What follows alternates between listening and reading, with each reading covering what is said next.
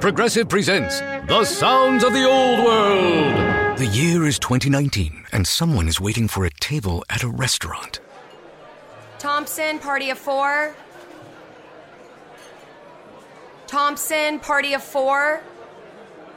Thompson, part. Oh, there you are. This has been The Sounds of the Old World. Brought to you by Progressive, where drivers can still switch and save like it's 2019. Quote today at progressive.com. Progressive Casualty Insurance Company and Affiliates. Nada es más importante que la salud de tu familia y hoy todos buscamos un sistema inmunológico fuerte y una mejor nutrición. Es por eso que los huevos Egglands Best te brindan más a ti y a tu familia. En comparación con los huevos ordinarios, Egglands Best te ofrece 6 veces más vitamina D y 10 veces más vitamina E, además de muchos otros nutrientes importantes, junto con ese sabor delicioso y fresco de la granja que a ti y a tu familia les encanta. Todos queremos lo mejor para nuestras familias. Entonces, ¿por qué no los mejores huevos? Solo Egglands Best. Mejor sabor, mejor nutrición, mejores huevos.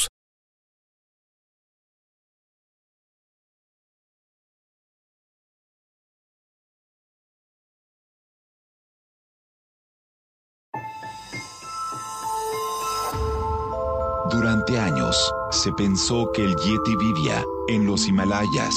¡Bienvenidos al Himalaya! Hoy, después de una extensiva investigación, sabemos que no es así. El Yeti está en México. Y este es su espacio. Yo, check this out.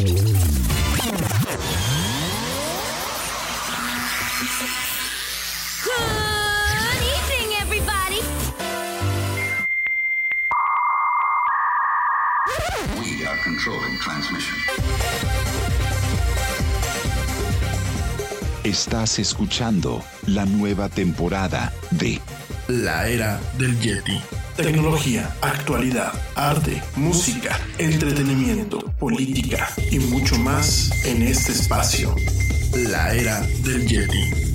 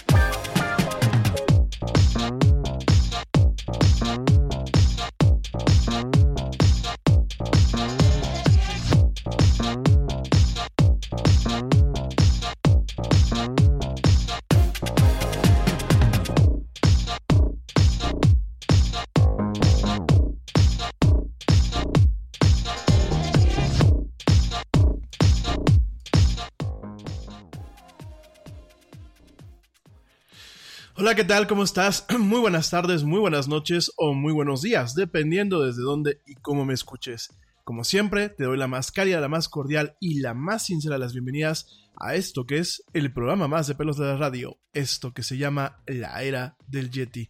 Yo soy Rami Loaiza y hoy, hoy tenemos un programa, eh, no es especial, es un programa variopinto, en donde a lo largo de prácticamente una hora, sí, hoy es un programa corto, voy a estarte platicando, sí, de mucha actualidad, de mucha tecnología, pero sobre todo te voy a estar platicando un poquito acerca del Yeti, o sea, sé acerca de mí mismo, de cómo surge este programa y bueno, de algunas cuestiones más. Esto pues en torno a que estamos celebrando tres años ya de programa de la era del Yeti. Así como lo escuchas, tres años ya de programa, lo celebramos realmente la semana pasada.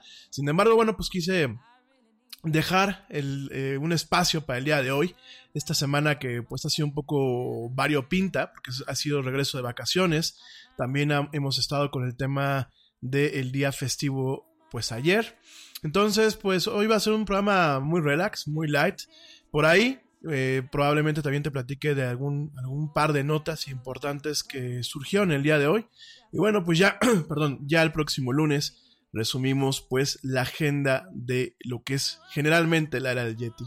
Hoy también, bueno, pues vamos a estar este la, la próxima semana vamos a estar platicando también algunos programas especiales. Por ahí vamos a estar platicando acerca de eh, algunos consejos de seguridad digital para los padres. Eh, por ahí es un tema que me han estado pidiendo. Lo vamos a platicar eh, muy brevemente. No, no vamos a abrir un, espacio muy amplio, sobre todo porque, bueno, pues es un tema que hemos platicado a lo largo de estas emisiones y además, bueno, pues es un tema que realmente requerimos, pues como que un contacto presencial. Sin embargo, bueno, vamos a estar platicando un poquito acerca de seguridad digital la próxima semana. Son programas que hacemos cotidianamente. Eh, hay algunas cuestiones que han realmente variado Ah, desde el año pasado. Hay nuevas eh, circunstancias que tomar en cuenta y de eso vamos a estar platicando la próxima semana. También vamos a estar platicando por ahí un especial eh, principalmente de eh, cómics. ¿Te acuerdas que te había platicado? voy a platicarte un poquito acerca de lo que son los dos principales universos mediáticos, lo que es DC Comics y lo que es Marvel. Algo muy breve, algo muy rápido la próxima semana, pero bueno, sencillamente para que te quede un poco presente, sobre todo por el tema de las franquicias. Hay mucha gente que se enamoró de Marvel recientemente, cuando pues realmente Marvel es una casa que lleva ya mucho tiempo haciendo cómics, eh, mucho tiempo haciendo no solamente la historieta con el superhéroe, sino realmente lleva también eh, bastante eh, trabajo de profundidad en algunas de sus historietas menos comunes. Por ahí nos topamos inclusive con temas en donde tenemos superhéroes que pertenecen a minorías. Tenemos a superhéroes, eh, por ejemplo, latinos, allá en los Estados Unidos. De hecho, te recuerdo que el Spider-Man actual, dentro, dentro de lo que es el canon del cómic y fuera de lo que es el universo cinemático, no es Peter Parker, el, Spider-Man actual es Miles Morales, un chavo de origen latino. También tenemos, por ejemplo, a personajes que eh, representan otro tipo de credos religiosos. En este caso, eh, La Roca, o La Cosa, como le llaman, de Fink, directamente, o La Mole, como le decimos aquí en México, eh, este personaje que es Ben Grimm, allá en Los Cuatro Fantásticos. Bueno, pues Ben Grimm, además de ser La Mole, es un, es un cuate que es judío y que además de todo sigue eh, su religión dentro de los cánones em, pues más laicos, ¿no? Realmente no es un tema ortodoxo. Es un personaje bastante interesante, el, personaje de la mole. Quizás eh, en el cine nunca hemos podido ver una interpretación adecuada, tampoco realmente en las series animadas. Sin embargo, dentro de lo que son eh, los cuatro fantásticos y sobre todo en este lapso en donde eh, lo que es el señor fantástico, sus dos hijos y la señora fantástica, la mujer invisible, no se encuentran en la Tierra, se encuentran totalmente desaparecidos. En la Tierra solamente quedan Johnny Storm, que bueno, pues es el hombre de llamas, y la roca o la mole, que es Ben Grimm, ¿no? Entonces es un dos personajes muy complejos en sí mismo en los cómics, vamos a estar platicando la próxima semana de eso. No tanto la, no tanto la historia de Marvel y de DC, sino un poquito más el manejo de los personajes y quiénes han estado detrás de la creación de estos personajes, de esas tiras cómicas y cómo se ha manejado, ¿no? Y bueno, vamos a estar la próxima semana también con algunos otros programas especiales. ya te lo iré platicando pues a partir del lunes. Hoy, pues hoy es un programa bastante variopinto. Es un programa donde pues me va a tocar platicar un poquito acerca de la era del Yeti. ¿Por qué surge la era del Yeti? Eh, cuáles son, digámoslo así, las nociones del programa. Y bueno, pues eh, a lo largo de, eh, de varios programas, eh, muchos de ustedes me han hecho algunas preguntas.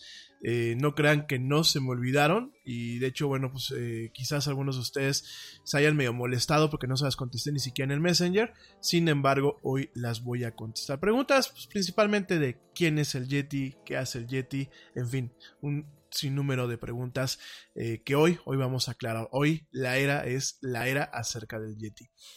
Eh, rápidamente te recuerdo nuestras redes sociales, facebook.com diagonal la era del Yeti, Twitter arroba el Yeti oficial e Instagram arroba la era del Yeti para que eh, pues directamente te conectes, entres en contacto conmigo. Recuerda que este programa pues principalmente busca hacer un diálogo y busca ser una fuente de comunicación, pero también una fuente de creación de comunidad. Realmente queremos crear lo que es la comunidad de la era del Yeti. Eh, antes de empezar y antes de mandar al primer corte, una disculpa, empezamos bastante tarde. Esta semana fue bastante horrible para el programa. Creo que ha sido una de las semanas más flojas. La verdad es que el lunes yo creo que no estaba yo al 100%. El martes fue bastante rápido y creo que en algunas cosas nos faltó un poco de sustancia. Entonces una disculpa y una disculpa por la tardanza. Ya tuve que colgar con una persona que estábamos por aquí hablando. A veces no podemos cortar luego, luego la parte laboral. Eh, y bueno, un agradecimiento de verdad a ti que me sigues escuchando. La verdad es que este Veo que esta semana hay gente que se está poniendo al corriente con lo que es la era del Yeti. Nos estamos aquí dando cuenta en lo que son las estadísticas. Hay gente que sigue descargando y escuchando eh, los programas de la semana pasada. Yo te lo agradezco mucho. Em, qué bueno, que bueno, pues en ese sentido, a pesar de que muchas veces, eh, pues es, eh, realmente dependemos o tiene mayor impacto lo que estamos muchas veces eh, platicando en el mero día. Pero igual, muchísimas gracias por seguirnos escuchando y eh, aunque sean de indiferido y en súper diferido, por seguir con nosotros. Gracias y saludos a la gente que me escucha en México, en España, en Costa Rica, que sigue siendo el tercer lugar eh, de donde se genera la audiencia y cada día va prácticamente subiendo, subiendo, subiendo. Ya está realmente a décimas eh, para superar a España. Eh, España está eh, representa el 17.41% de nuestra audiencia total. México representa el 42.9%. Costa Rica, que diga, está en el 16.29%, ya está pues, a un pelín. Estados Unidos 10.38% y de ahí, bueno, pues Guatemala, Canadá, Argentina, Colombia, Israel, Puerto Rico, Holanda, Francia, Italia, Islandia, Suiza, Suiza, Suecia, Alemania, ¿ya dije Alemania? Sí, Reino Unido y eh, por, por, supuesto también Noruega. Yo no sé quién me escucha noruego, pero muchas gracias. Principales ciudades, porque siempre me preguntan, oye, pues manda a saludar y dinos de dónde te escuchamos más. Principales ciudades, San José, Costa Rica, un fuerte abrazo y un saludo a mis amigos ticos hasta allá, de verdad son unos tipazos. Sí, tenemos ganas de ir a visitarlos, de estar por allá con ustedes, platicar un rato y por supuesto, pues eh, visitarlos. Visitarlos es un país hermoso, queremos conocer más de, de, lo, de las maravillas de su gente y de lo que realmente representa a Costa Rica actualmente en el continente americano. Esperemos que pronto estemos por allá. También, pues mi gente en Querétaro, en la Ciudad de México, en Zamora, en Tequisquiapan, eh, en Guatemala, en Barcelona, en Guadalajara, en Madrid, en San José, en Ashburn, en Londres, en París, em, en Ámsterdam, en La Haya. Fíjense también aquí hay gente que me escucha en La Haya, no sabía. En Berlín, en Múnich, en Colonia. Fíjense, tres ciudades también allá en Alemania. Gracias, de verdad. Este. Zurich, allá en en Suiza, en Suecia nos escuchan de Estocolmo y de un lugar que no sé ni cómo pronunciarlo, así que no lo voy a pronunciar. Y bueno, pues eh, Reykjavik, allá en Islandia, De verdad, mil, mil gracias. Me honra muchísimo que me escuchen. Amigos en Venezuela, sé que no nos han podido escuchar recientemente, por ahí me mandaron un mensaje. Eh, les mando saludos a la gente que me, todavía me puede escuchar o a la gente que nos está escuchando a través de Spotify.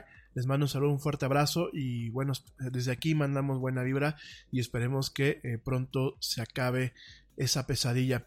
Por ahí me dicen que si me bloqueó el, gobierno de Maduro, no, no creo que me haya bloqueado a mí solamente, yo creo que bloqueó a toda la plataforma.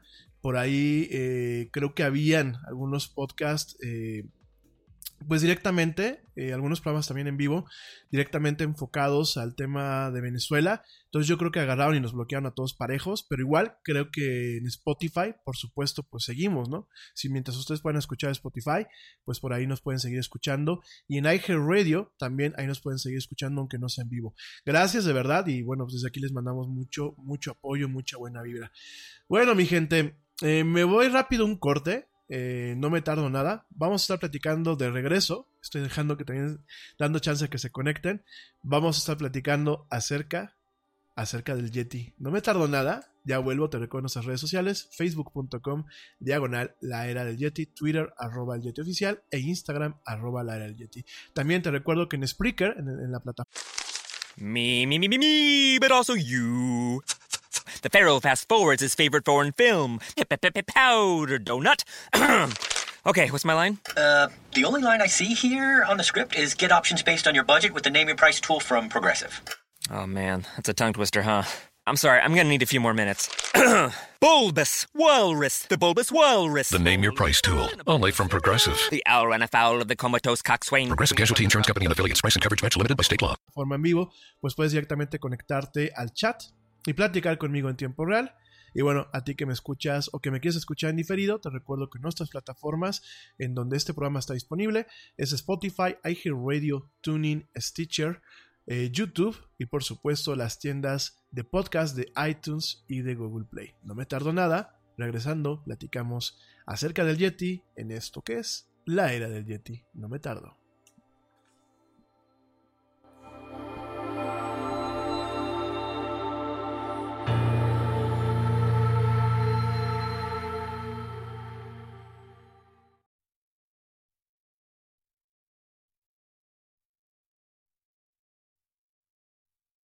Yo, check this out. Este corte también es moderno. No te vayas.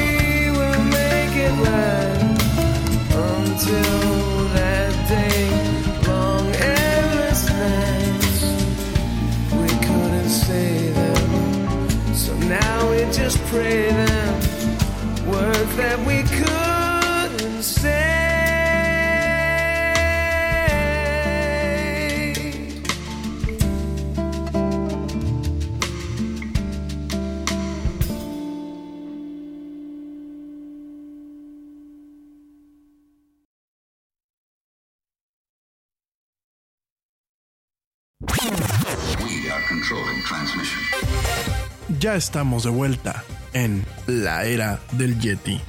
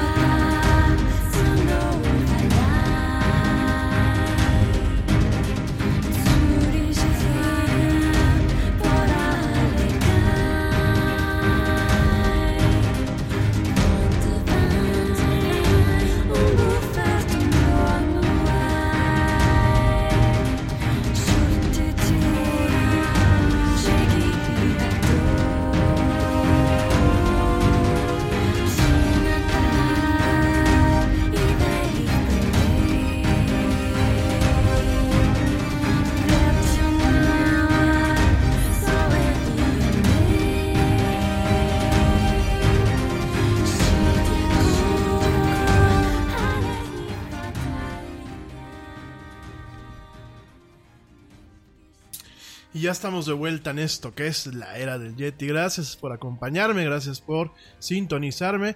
Y bueno, déjame te platico que el programa, para ti que te vas conectando, que no escuchaste alguno de los primeros emisiones de este programa ya hace tres años, este programa eh, arrancó, arrancó el 27 de abril del 2016. Y bueno, originalmente fue una invitación por parte de lo que es el Departamento de Comunicación de la Universidad Cuauhtémoc. Aquí fue el Cuauhtémoc, aquí Querétaro, es una universidad privada en, esta ciudad, en este estado.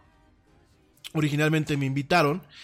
Eh, el plan pues era montar un programa de una hora, principalmente para animar a los alumnos eh, y sobre todo los alumnos de comunicación a que tuvieran su propio espacio, a que realmente fueran agarrando un poco de callo, practicando en lo que eran las cabinas de radio. Y bueno, eh, la invitación en algún momento pues eh, se extendió, eh, inclusive a personas que no estábamos dentro del campus, que no somos ni docentes ni estudiantes. el 27 de abril del 2016 fue cuando bueno, pues arrancamos con este con este proyecto.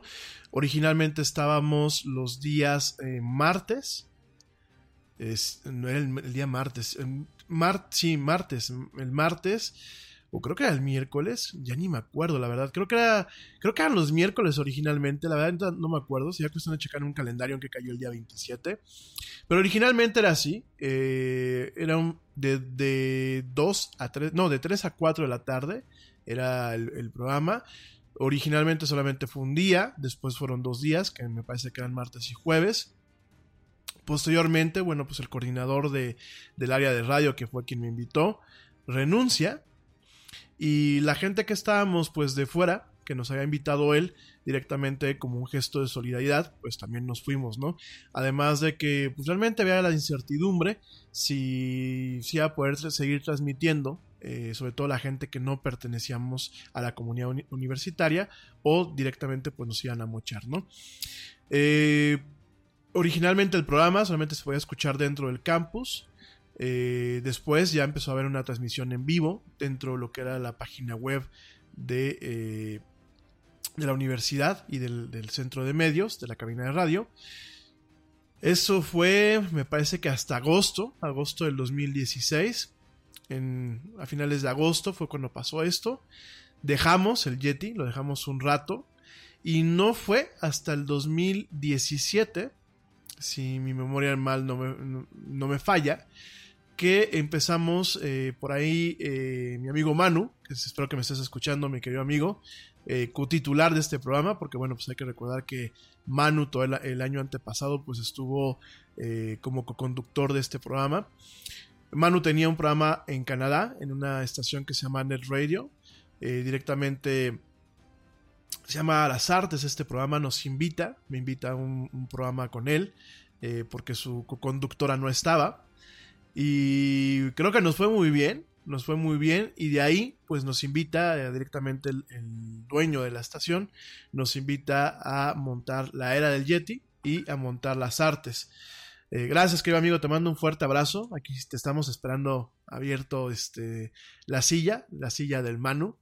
Aquí, como dices tú, del Sasquatch, pues ya para poder eh, eh, volver a, a, retomar los buenos hábitos. Yo sé que por ahí tenemos un, algunos programas pendientillos eh, que vamos a estar grabando, Manu y yo, y ya les estaremos pasando la agenda. Creo que Manu y yo realmente convertimos los, los martes, los martes allá en Canadá los convertimos en la hora, en la hora friki o en la hora temática. primero estaban las artes, un programa enfocado totalmente al tema del arte, ya sea en la música, ya sea la escultura, la pintura, la fotografía, el cine. Y de ahí, bueno, pues nos arrancamos con lo que era la era del Yeti, ¿no? Realmente era arte, tecnología, actualidad, pues prácticamente en dos horas, ¿no? Por ahí nos llegamos a aventar hora y media de un programa y hora y media de otro, pero realmente siempre fue el formato de dos horas. Eh, eso duramos, en el 2017 duramos transmitiendo hasta por ahí de octubre. Manu, Manu se le empezaron a, a, a a juntar muchos compromisos de trabajo. Aquí un servidor pues igual, tres cuartos de lo mismo. Eh, también pues ya no nos sentíamos muy a gusto en la, en la cadena radiodifusora en donde estábamos.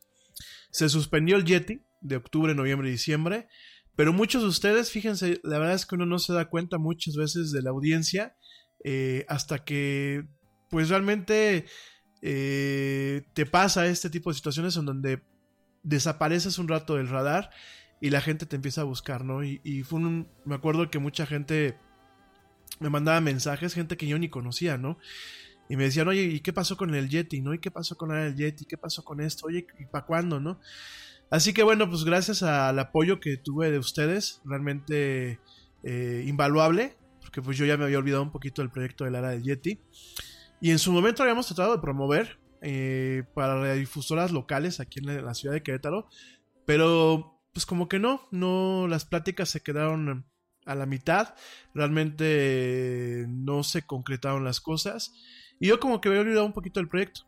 Sin embargo, bueno, pues muchos de ustedes me siguieron mande y mande mensajes y fue en enero del año pasado, el 26 de enero, que bueno, pues regresó el Yeti ya de forma ininterrumpida, producida totalmente por un servidor y eh, hasta la fecha, bueno, pues hemos cambiado tuvimos, bueno, llevamos dos casas realmente, cuatro casas, si, si lo vemos fríamente, llevamos cuatro casas en estos tres años. Eh, primero, pues obviamente la Universidad Cuauhtémoc, después, pues Net Radio Online. Y eh, el año pasado estuvimos en la plataforma Mixler. Acuérdense que, bueno, pues ahí le hacíamos mucha promoción a esta plataforma. Eh, que fue a mediados del año pasado, por ahí tuvimos, algunos de ustedes ya se saben la historia, tuvimos algunos incidentes eh, con las plataformas accesorias plataformas a donde subíamos el programa de radio y eso. Eh, un programa en donde platicamos de las estadísticas y de las encuestas y de algunas cuestiones en torno a la política en general. Ni siquiera me enfoqué tanto a México en ese programa. Quizás el siguiente programa sí, cuando analizamos las propuestas de cada uno de los candidatos en aquel entonces. Creo que hubo gente que se molestó. Pero bueno, pues al final del, día nos tumbaron algunas cosas en algunas plataformas. Ya también Mixler nos estaba quedando pues un poquito chico. Y pues a mediados del año pasado fue cuando cambiamos de plataforma. Cambiamos de plataforma a Spreaker. En donde afortunadamente, bueno, pues estas personas tienen mucho la noción de eh, cuidar el tema de la libertad de expresión. Siempre y cuando no sea un tema ofensivo o un tema en donde se promueva el odio. Y bueno, pues hasta la fecha aquí seguimos, ¿no? Realmente en Spreaker se pasa el tiempo volando. Ya llevamos 103 programas en esta plataforma. Y eh, realmente, ¿por qué surgió el Yeti? O sea, sí, ya les platiqué eh, un poco la historia, ¿no? Pero, ¿por qué me animé a esto? Que es una de las preguntas que ustedes me hacen y ahí te voy a contestar otra que usualmente me hace, por ejemplo, mi amigo Demetrio, este, por ahí Julián, Juan Pablo, eh, Andrea, eh, la misma Dani Arias, la chelita cuántica. Son, eh, me suelen hacer preguntas de por qué el Yeti, ¿no? ¿Por qué surgió el Yeti? ¿Por qué el tener este, el tema de un, programa de radio, ¿no? Miren, a mí el radio siempre me gustó. de hecho, yo tengo que reconocer que en parte estudié comunicación por el tema del radio. Eh, en parte fue por el tema del radio, en parte fue porque me gustaba mucho la publicidad, en parte porque a pesar de que me gusta mucho el tema de sistemas y el tema de tecnología, pues realmente las matemáticas me intimidaron, sobre todo porque, bueno, pues yo creo que fue un, mal alumno para el tema de las matemáticas cuando iba en la preparatoria y buena parte de la secundaria. Y realmente lo que a mí eh, me, me terminó de alguna forma por eh, decantar para estudiar comunicación fue el, contacto que tuve yo eh, con, una cabina de radio. Por ahí, eh, unos meses antes de que yo entrara a la universidad, unos amigos que ya llevaban un rato estudiando, me invitan, me invitan a que les ayude con unas prácticas. voy a las cabinas de, de, radio de la Universidad del Valle de México, Campus Tlalpan, que bueno, pues fue, digámoslo así, una de las universidades que por ahí me aguantó. Digo una de las universidades porque realmente eh, yo me titulé, yo me titulé y, saqué mi maestría eh, por parte de una universidad extranjera.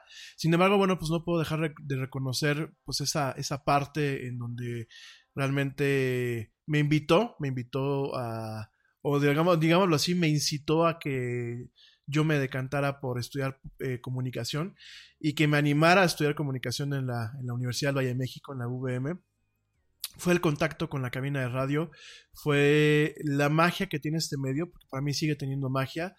Eh, el tema de solamente valerte de la palabra, de la palabra hablada, para mí sigue siendo un tema que requiere de mucha técnica, requiere de mucha concentración, requiere de mucha formalidad, requiere de mucho respeto y sobre todo requiere de mucha pasión, porque mientras que los formatos audiovisuales siempre te permiten eh, utilizar ciertas herramientas para compensar las deficiencias en un lado o en el otro, por ejemplo la televisión, ¿no?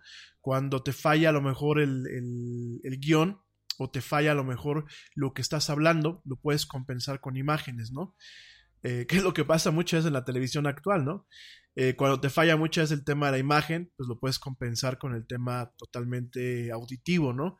Sin embargo, en un formato puro, como lo es la radio, pues realmente tienes que buscar la forma de mantener un nivel de que pues realmente lo que estás hablando mantenga un interés en las personas, realmente las apasione, realmente les informe o les entretenga, o ambas cosas, pero que también sea algo que al final del día se quede con ellos. Entonces, pues para mí eso es parte de la magia del radio, es uno de los medios aún hoy en día y aunque usted no lo crea, es uno de los medios con mayor penetración a nivel mundial. Eh, lo que es el ramo del podcast o la industria del podcast está teniendo pues un auge bastante bastante singular en estos tiempos. De hecho, bueno, pues lo que es el, crecimiento de las audiencias eh, que escuchan podcast ha aumentado en los últimos cinco años a niveles eh, que pocas veces uno se imagina. Actualmente, bueno, pues nos encontramos con empresas como Spotify, como Luminary, eh, como mismo Apple, peleándose por tener este, pues un espacio con el tema de la palabra hablada y con el tema de estos programas radiofónicos en formatos, pues prácticamente on demand, porque pues es lo que tiene el podcast. Y créanme que a mí todo ese tipo de cosas, pues fueron algunas de las cuestiones que puntualmente me enamoraron del medio y últimamente junto con otro tipo de cosas me, me animaron a que yo terminara estudiando comunicación, ¿no? Eh, empiezo a estudiar comunicación y también tengo que reconocerlo y es algo que varias veces lo he dicho en este programa. Creo que yo no estaría aquí hablando, ni estaría yo eh, esforzándome, ni estaría yo eh, intentando mantener estándares de calidad, que a veces no los puedo mantener. Han habido días fatales, pero bueno, cada vez que me falla algo en el programa, me siento mal por mí mismo, me siento mal por obviamente porque siento que le falta el respeto a, la audiencia, pero también me acuerdo mucho de alguien que fue vital en mi parte formativa y sobre todo en esta área, Nada es más importante que la salud de tu familia, y hoy todos buscamos un sistema inmunológico fuerte y una mejor nutrición. Es por eso que los huevos Egglands Best te brindan más a ti y a tu familia. En comparación con los huevos ordinarios, Egglands Best te ofrece 6 veces más vitamina D y 10 veces más vitamina E, además de muchos otros nutrientes importantes, junto con ese sabor delicioso y fresco de la granja que a ti y a tu familia les encanta. Todos queremos lo mejor para nuestras familias. Entonces, ¿por qué no los mejores huevos? Solo Egglands Best. Mejor sabor, mejor nutrición, mejores huevos. You heard that safe drivers get rewarded with Snapshot from Progressive, so you went online to check it out. But then you saw an ad for a vintage baseball cap, and now you find yourself checking the stats of that team's second baseman in 97, wondering why his stolen base total dropped after his rookie season. Wonder how much his rookie card is worth. Yes, they said it was easy to save money with Snapshot from Progressive, but they forgot about the rest of the internet. Progressive Casualty Insurance Company and affiliates. Snapshot not available in California, North Carolina, or from all agents. Eh, la, ma- la maestra Luisa Hermi- Hermida, que bueno, fue una gran profesora que yo tuve en la universidad. Ella me dio pues un año completo de radio. Eh, una gran mujer, una gran profesionista, una gran docente. Realmente eh, como ella he conocido muy pocas personas y ella realmente era, era, era muy ruda. De hecho, la gente que me, que me pueda estar escuchando de la, de la universidad, de mi carrera, sabrá que la maestra Luisa Hermida era una persona muy ruda. Así como la veía una flaquita y medio bajita y medio delicadita, era una mujer muy, muy ruda. Digo, era porque desafortunadamente falleció, falleció muy joven. Pero este, era, era realmente una docente en, todo el, el sentido de la palabra, ¿no? Y ella, ya realmente a mí me acuerdo mucho todo el hincapié que hacía por mantenerle un respeto al micrófono, ¿no? Y por mantener un respeto total a lo que es la audiencia. La audiencia, ella decía que pues es sagrada. La audiencia, a uno, así tengas una persona, te le debes y le debes el máximo respeto y le debes la máxima preparación, la máxima pasión y realmente lo mejor que tú puedes dar como locutor y como una persona que está con un, con un medio que le permite tener acceso al tiempo, al espacio y a los oídos de las demás personas. Entonces esas son cosas que nunca se me olvidan y de hecho siempre se los he platicado cuando tenemos un mal programa o cuando fallamos con ciertas cuestiones, pues para mí es, me retuman mucho sus palabras. Ella decía que las pendejadas, perdónenme la palabra, que las pendejadas se quedaban siempre en el aire y muchas veces a lo que se le quedaba a la gente que por eso había que tener mucho cuidado con lo que uno decía, ¿no? Entonces, parte, parte pues de todo lo que yo tengo por es, la pasión y, digámoslo así, el cariño por este medio, pues es en parte a esta formación. Más adelante en España también tuve una materia que era todo noticias, era un taller radiofónico enfocado al tema noticioso. Tuve una, una gran profesora que también se llamaba, bueno, se, se llama, porque si viva se llama Elena, se me fue el apellido, pues me acuerdo muy bien de su nombre. Y también, en parte, ahí terminé de alguna forma de enamorarme del medio, ¿no? Sin embargo, yo creo que las razones principales por las que le dedico tiempo a este espacio, porque como ustedes bien lo saben, pues realmente hasta, hasta recientemente no hemos podido eh, capitalizar eh, el espacio y el tiempo que se le dedica a este proyecto. Eh, digo recientemente con el tema de la publicidad que ya tenemos, pero parte es porque, bueno, realmente siempre me ha gustado, pero también parte es porque siento que tengo un compromiso con la vida. No quiero presumir, ni quiero sonar este soberbio. La verdad es que la vida conmigo ha sido muy buena. He tenido, como cualquier ser humano, pues malos ratos. He tenido muy malas temporadas y malos periodos. Por ahí, como luego platico con la gente que tengo confianza, les digo que pasé por mi periodo barroco. Ya estamos ahorita en, un poquito en el tema del renacimiento. Pero tengo un compromiso y parte del compromiso pues es dar, porque en la vida cuando te da uno tiene que devolverle, ¿no?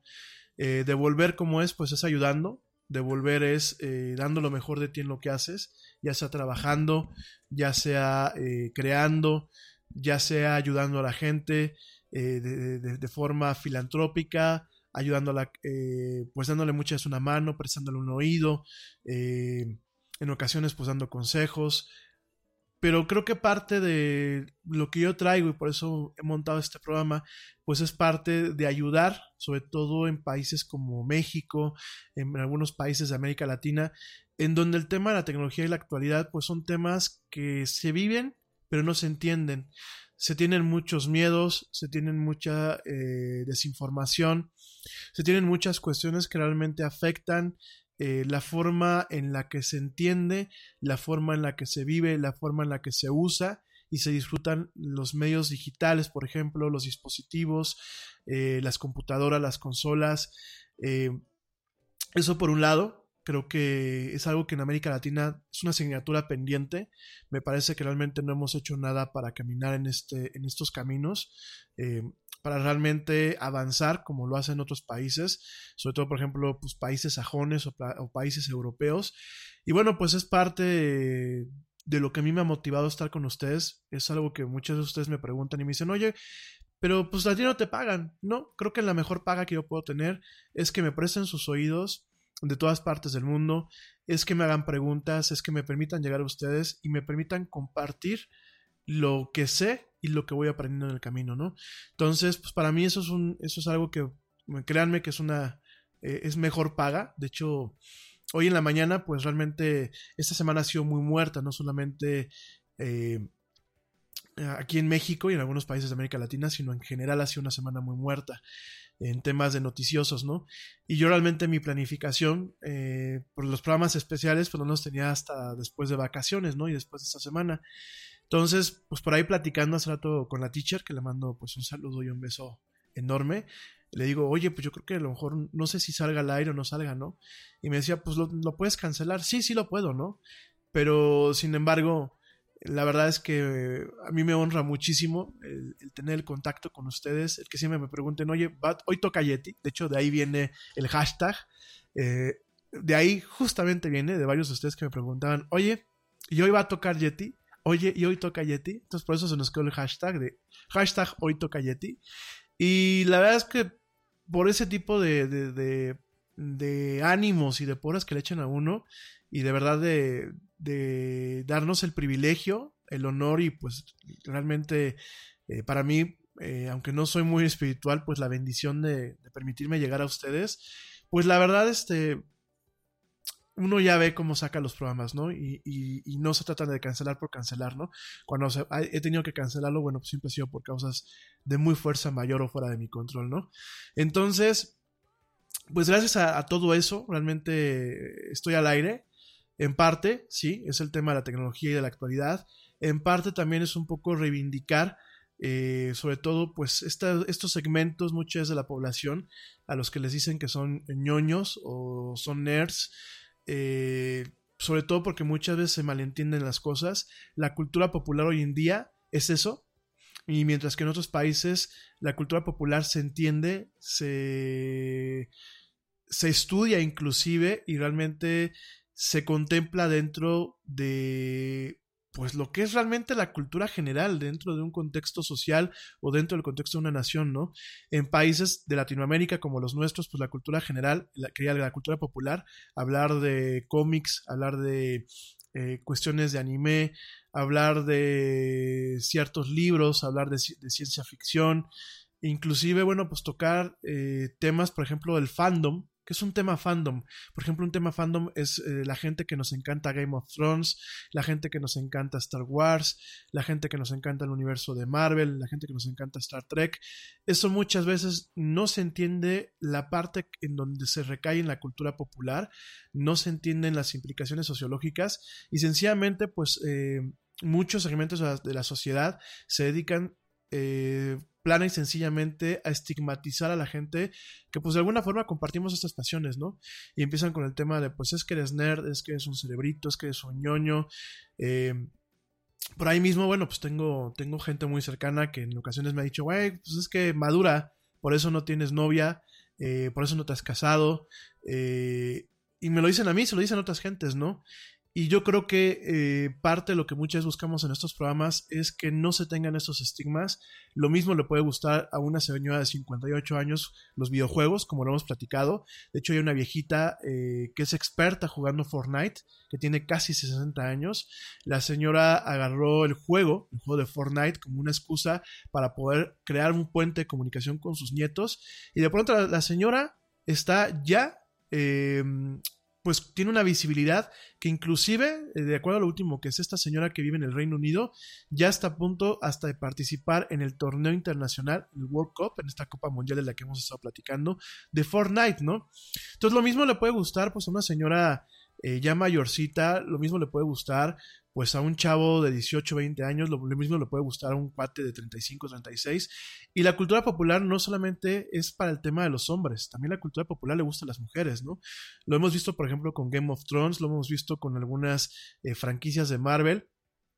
Y creo que realmente tenemos que empezar a adoptar el que la gente tenga conocimientos no como algo que los estigmatice, sino pues como algo bien, ¿no? Yo creo que la gente hoy en día con estos mundos, eh, con este mundo que estamos viviendo y con el acceso a la información que se tiene, pues realmente creo que tenemos un campo más, eh, más amplio para poder profundizar en lo que nos gusta, para poder profundizar nuestros conocimientos, para realmente poder dedicarnos de lleno a las cuestiones que nos gustan profesional y personalmente y yo no creo en los estigmas de la gente que, bueno, se diferencia, porque a lo mejor mientras tú te vas al café con tus amigas a platicar de tu vida diaria, que no tiene nada de malo, al contrario que bueno, pues habrá gente que se va, amigas que se van al café o se van a tomar una chela con sus otras amigas a platicar de lo que pasó en Game of Thrones, a platicar de lo que pasó en, en las últimas películas de Marvel, a platicar del entorno gamer.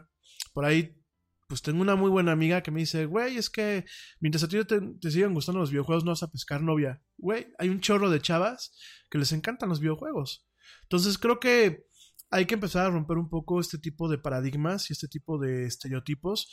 Realmente las sociedades modernas son sociedades multifacéticas, son sociedades en donde la mujer tiene roles eh, importantes y que tiene roles también eh, comunes, pues, como los del hombre, ¿no? Una mujer puede ser gamer sin perder el tema femenino, una mujer puede ser una genio sin perder un tema de feminidad, sin perder un tema de, de lo que la diferencia en el tema del género. Una mujer puede ganar más que un hombre, como lo hemos visto en el cine, eh, porque a lo mejor es una muy buena actriz o porque tiene un protagónico, como por ejemplo como lo es directamente eh, eh, Jennifer Lawrence. Entonces, pues realmente eh, son, tiempos, son tiempos modernos, ¿no?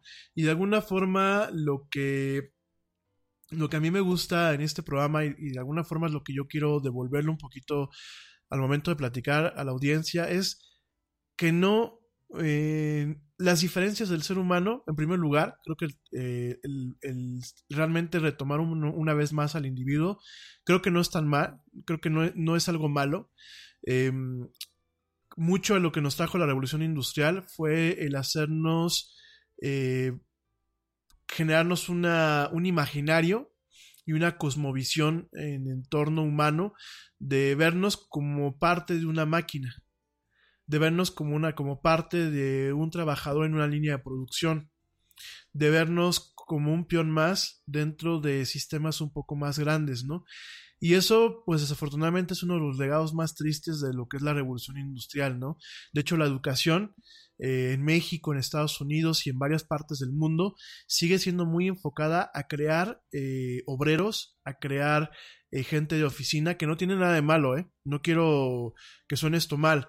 Sin embargo, en el momento de, crear este tipo de, personas, se han olvidado muchas veces eh, los mecanismos educativos en realmente respetar la individualidad, en, realmente eh, buscar que cada ser humano pues exponga y externe sus diferencias, realmente explote sus talentos y que realmente pues sea feliz buscando y haciendo lo que le apasiona, lo que le llena y para lo que es bueno.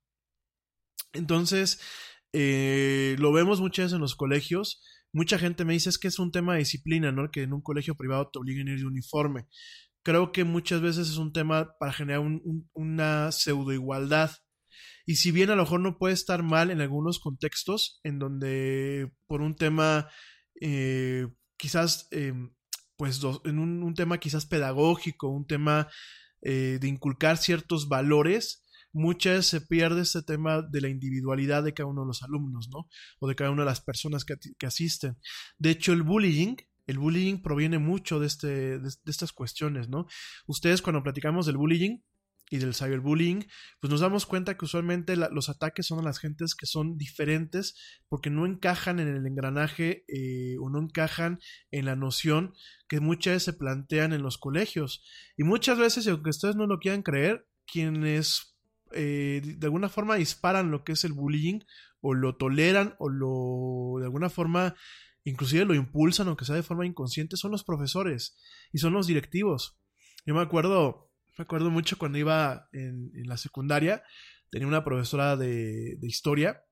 A mí me hacían un poquito de bullying porque eh, yo de niño tuve estrabismo. Ya les estoy platicando un poquito de, del tema de la era Yeti, ¿no? De niño tuve estrabismo. Y este. Y bueno, me operaron en su momento. Yo creo que me dejaron bastante bien. Ya no tengo este, visión en 360 grados, ni parezco pescado o bizcochón. Digo, estoy bizcocho de lo guapo, ¿no? Pero no de lo, de bizcocho de los ojos. Pero durante mi etapa de crecimiento, bueno, pues todavía y con anteojos, pues se, me veía un ojito ahí medio raro, ¿no? Entonces me hacían un poco de guasa, pero me acuerdo muy bien que esa profesora aquel día me dijo, este, este, Rami, ya deja de hacer viscos, ¿no? Puta, güey, pues yo no estaba haciendo viscos, ¿no? Obviamente, este, todo el mundo pegó la carcajada y me empezaron a bullear y la profesora se empezó a reír y me siguió bulleando la misma profesora. Obviamente el niño pues nunca fui, nunca fui muy dejado. Sí en su momento tenía yo un poco de piel de salmón y todo de trucha, de trucha este, enjabonada y todo se me, me resbalaba. Pero en la secundaria pues ya no, ya no, no tenía esa paciencia y le contesté muy feo a la, a la dichosa profesora, ¿no? De hecho me gané que me, la, a la, dirección, ¿no? Y este, y fíjense nada más, ¿no? O sea, muchas veces cómo son las cosas y ahí pues el tema es algo que en otros contextos podría decir uno, pues es lo que te hace diferente, ¿no? De que parezcas pescadito con los ojos para un lado para el otro, pues te hace diferente, ¿no? Y creo que es un, tema de la raza humana el que, te, el que tú te puedas diferenciar, ¿no? El que, el que seas un, eh, un individuo con, tus talentos, con tus habilidades, con tus virtudes y tus defectos, ¿no? Pero bueno, fue lo que en su momento, de alguna forma, además de eso, ¿no? La gente que de alguna, que, pues que éramos medio ñoños o medio nerds, pues también existía como que una cierta segregación en, estos colegios y siempre eran, ah, es que viene el nerd de la, de la clase, ¿no? Digo, yo no fui nunca muy nerd, ¿no? Pero este, eh, en la secundaria nunca fui muy nerd, o sea, era nerd para lo que me gustaba, pero realmente en el tema de las calificaciones no, ¿no? Pero sí, o sea, realmente son cuestiones que, que tenemos muy adentradas en la, en la, en la, ¿cómo se llama? Pues en el tema de la eh, sociedad, como, como, cómo funciona el, inconsciente y cómo funciona eh, el, inconsciente colectivo y cómo funciona realmente eh, ciertos mecanismos eh, de, pues de, ¿cómo te diré? De infraestructura social, ¿no? O sea, creo que ciertos usos, ciertas costumbres, ciertas pautas, ni siquiera me atrevo a decir valores, ciertas pautas y ciertos comportamientos, pienso yo, y hay ciertos estudios, principalmente que los han hecho eh, por ejemplo, eh, Harvard tiene por ahí un par de estudios de la Facultad de Neuropsicología. Por ahí eh, Oxford, en la parte de sociología, tiene también ciertos estudios. Luego se los comparto. Donde dicen este tema, ¿no? Que realmente muchos de nuestros problemas de la sociedad contemporánea los tenemos debido pues a, la educación de la revolución industrial y post-industrial a la que hemos sido sometidos, ¿no? Y entonces, bueno, pues realmente parte también del motivo de ser de este programa, pues es eso, ¿no? El momento de que yo te informo eh, lo mejor posible y te platico de las cosas, pienso yo, a profundidad en ocasiones, pues te ayudo a entender que el que a tu amiga le guste Game of Thrones, o el que a tu amigo le guste Star Trek, o que aún a tu papá le gusten los videojuegos, pues no los hace bichos raros como tal, ¿no? Los hace parte de las personas que realmente han adoptado el, tema de la cultura popular como una parte de la vida misma, ¿no? Entonces, esa es creo que parte de la razón de ser del programa. Eh, principalmente sí es informar, eh, es generar conciencia. Creo que no solamente basta informar, sino que hay que buscar siempre a partir de eh, la argumentación, a partir del enfoque crítico, a partir del diálogo, creo que se debe de buscar construir puentes que realmente nos permitan entender los temas y que realmente nos permitan ir creciendo como sociedad, ¿no? Entonces, pues de alguna forma es lo que yo busco. Espero que, en el día a día, en el día a día que, que platico con ustedes, pues realmente se queda un poquito este tema, ¿no? Se queda un poquito eh, ese tipo de, pautas o este tipo de cuestiones, ¿no? Eh, ¿Por qué la era del Yeti? Ya ahorita en un ratito más me voy a ir a un corte, pero ¿por qué la era del Yeti? Fíjense que la era del Yeti, cuando a mí me preguntan, oye, ¿qué programa, cómo le vas a poner a tu programa y eso? Eh, yo me quebraba la cabeza, ¿no? Y estaba buscando unos, unos nombres bien ñoños, bien, bien, bien serios, ¿no? Y este ya pensando. The thing about the Name Your Price tool from Progressive is that by now you've heard a lot of ads about the Name Your Price tool from Progressive. We probably don't even need the words the Name Your Price tool to tell you that our humpback whale pup gives you options based on your budget, or that our novelty hand buzzer helps you save on car insurance. And that's the thing about the tiny felt bag filled with marbles. At this point, you've heard a lot of ads about the elusive northern bobcat. The Name Your Price tool. the neighbor who baked you banana bread, only from Progressive. Progressive Casualty Insurance Company and affiliates. Price and coverage match limited by state law. Te preocupas por la salud de tu familia y hoy un sistema inmunológico fuerte y una mejor nutrición son más importantes que nunca. Es por eso que los huevos Egglands Best te brindan más a ti y a tu familia. En comparación con los huevos ordinarios, Egglands Best te ofrece 6 veces más vitamina D y 10 veces más vitamina E, además de muchos otros nutrientes importantes, junto con ese delicioso sabor fresco de granja que a ti y tu familia les encanta. No son tiempos ordinarios, entonces, ¿por qué darle a tu familia huevos ordinarios? Solo Egglands Best. Mejor sabor, mejor nutrición, mejores huevos y reflexionando un poco, me acordé, eh, los micrófonos que utilizamos para este tipo de, producciones son de una empresa que se llama Blue, pero el modelo se llama Yeti. De hecho, los que me conocen un poquito más cercanos saben que tengo dos micrófonos, el Yeti Pro, que es un clásico, y el Yeti normal. Entonces, así se llaman estos micrófonos. En parte, pues fue por el tema de los micrófonos. En parte porque mi amigo, mi amigo, este, eh, bueno, un conocido, conocido que se llamaba Octavio, eh, que eh, estudiaba conmigo allá en España, un conocido de San Luis Potosí, siempre que se refería a las tecnologías de la información, en vez de decirles IT, que es Information Technologies en inglés, les decía JT. Entonces siempre me decía, güey, es que tú eres el experto de las JT. Este, de hecho, por ahí Manu se acordará de él, fue el que, un día en el autobús agarra y me ve con el anillo de la generación este, de la carrera y me dice, ¡ay, amigo, eres masón! Ya te vi que eres, este, ya vi que traes tu anillo, ¿a qué logia perteneces, no? Pues fue así como, no, compadre, es el anillo de la carrera. Entonces este chavo, pues a las tecnologías de la información les decía JT y por ahí una temporada, cuando lo veía, decía yo para mis adentros, ahí viene el JT, ahí viene el JT, ¿no? Entonces, bueno, pues fueron las dos principales razones. Digo, la vez que yo tengo un poco de memoria de elefante y aparte voy como que haciendo conexiones conforme va pasando el tiempo. Y la otra, bueno, pues la gente que me conoce ya en persona saben que pues sí, este, estoy, estoy muy yeti, ¿no? De hecho, de hecho por ahí, este, ya dicen, ¿no? Oye, pues este, pedí un vikingo, le pedí a la vida que me mandara un, un vikingo y me mandaron un yeti, ¿no? Por ahí, este, alguien lo comenta, ¿verdad? Entonces, pues sí, eh, directamente es por ahí el tiro. Eh, son las razones por las que se llama la era del Yeti. Principalmente, pues es el tema de actualidad, de tecnología, eh, de todo lo que compone, pues esta sociedad ya no moderna. Cuando hablamos de, modernidad, ya nos estamos quedando rezagados. Realmente estamos viviendo una sociedad postmoderna, en donde los medios de comunicación y los medios de información, pues nos han permitido una evolución en la forma en la que interactuamos con las cosas, con la realidad y con nosotros mismos.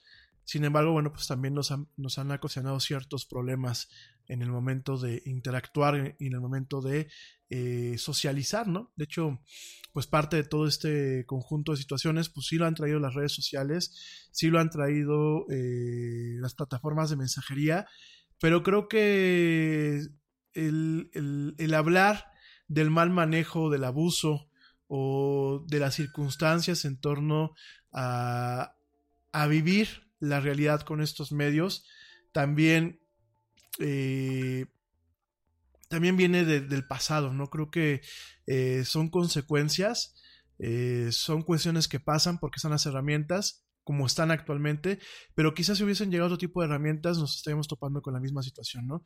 Creo que el ser humano lleva muchos años tratándose de volver a encontrar, eh, tratándose de volver a entender, tratando de limar asperezas en algunas cuestiones étnicas y sociales, eh, y tratando también muchas veces de regresar al pasado, ¿no?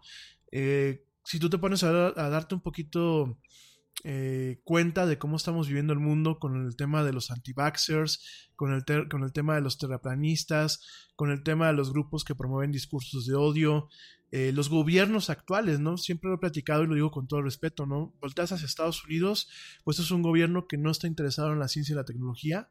Su sociedad sí, pero su gobierno no. De hecho, si ustedes se fijan, realmente los presupuestos se han enfocado más al tema eh, del complejo militar e industrial que más allá al tema de investigación, desarrollo en temas de ciencia y tecnología, ¿no? La parte que se le conoce como STEAM, eh, que es Science, Technology and Mathematics, que son como cuatro partes vitales en el tema de eh, lo que es el aprendizaje allá en Estados Unidos, pues han inclusive eh, recibido en los presupuestos federales han, recibido pues reducciones bastante dramáticas, ¿no?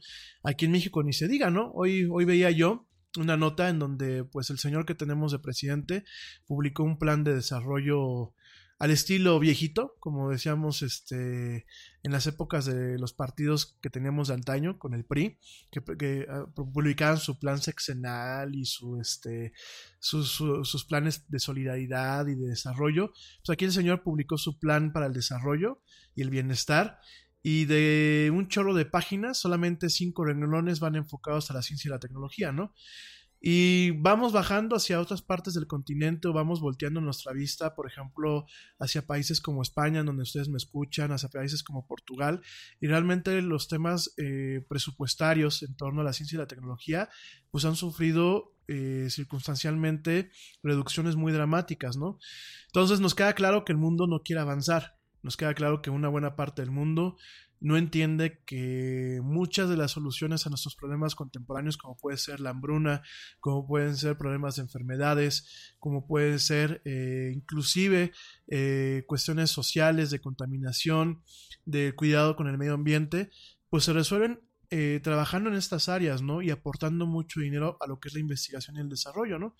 Entonces, bueno, pues si, si te fijas, hasta en esta cuestión estamos regresando al pasado y es porque, bueno, los gobiernos populistas y los mal llamados en ocasiones gobiernos de izquierda, pues lo único que, quieren muchas veces es este eh, venderle eh, venderles epifanías y venderles ilusiones, eh, espejitos y humo a las sociedades y realmente no atacar los problemas que se deben de atacar de lleno, ¿no?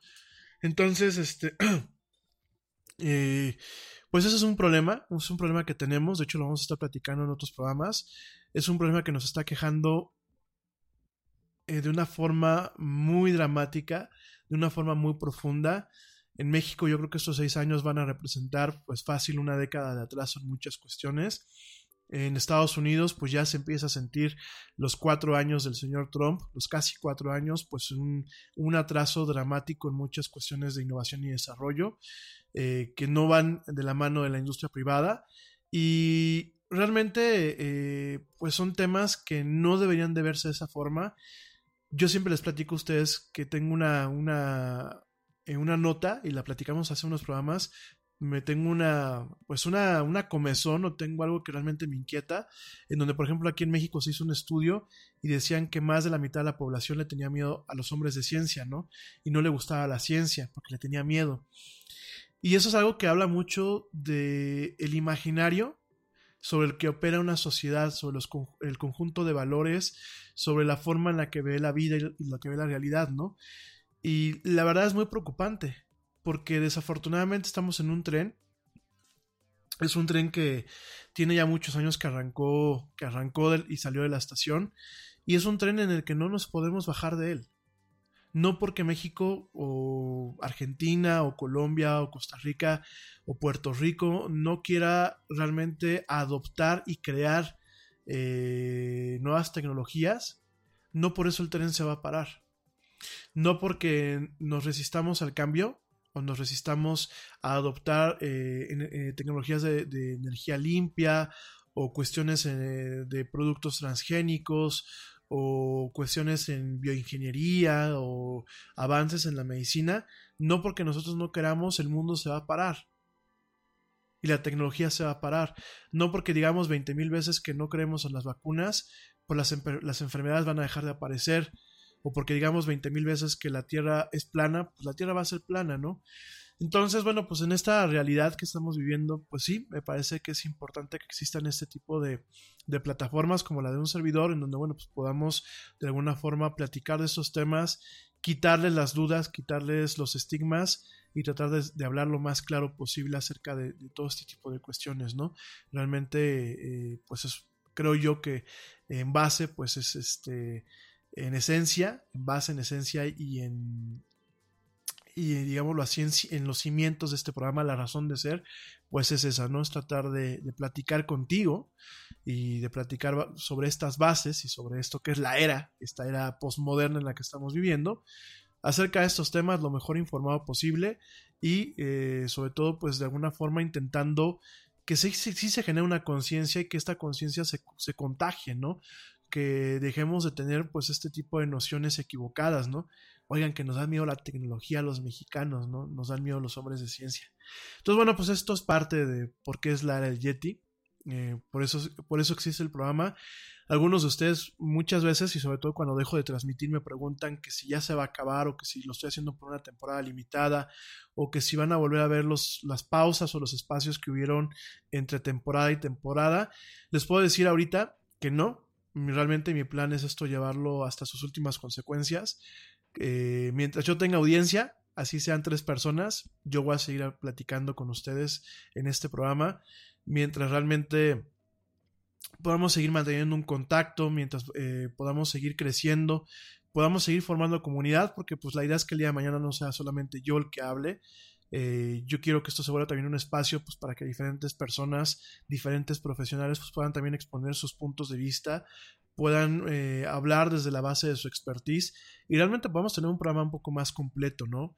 Y que realmente se vuelva pues una fuente de información eh, con diferentes enfoques, todos ellos pues buscando un tema de entender la realidad, de desmenuzarla, de comprenderla y sobre todo de generar un diálogo, un debate y eh, pues una plataforma o un trampolín que nos permita pues ir creciendo, ¿no? De poquito en poquito, por supuesto, digo, pues Roma no se hizo en un día, pero sí que en algún momento pues tengamos una, audiencia y una capacidad pues de contagiar eh, de alguna forma eh, las nociones o por lo menos la inquietud para conocer más acerca de las cosas que en este programa se plantean, ¿no? Entonces, bueno, pues esa es una de las preguntas. De antemano, bueno, pues mientras yo tenga vida y, tenga la capacidad de, de dedicarle por lo menos una o dos horas al día a este proyecto, aquí siempre voy a estar con ustedes, ¿no?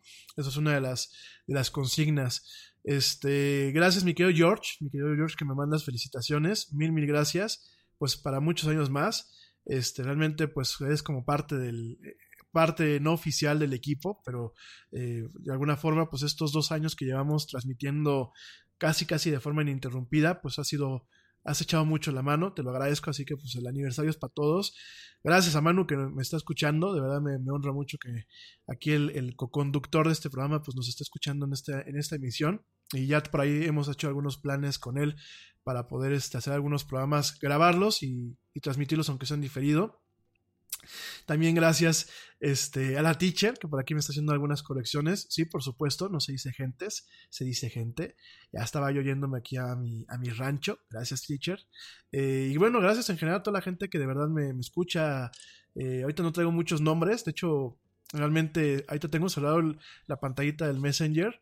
Eh, si quieren alguien hacer alguna pregunta en tiempo real, por aquí conéctense directamente al chat voy a estar haciendo algunas, este, contestando algunas respuestas, bueno, dando algunas respuestas y contestando algunas preguntas que me han hecho en otras emisiones. Por eso también cerré un poquito el chat ahorita del Messenger y de Twitter para no distraerme.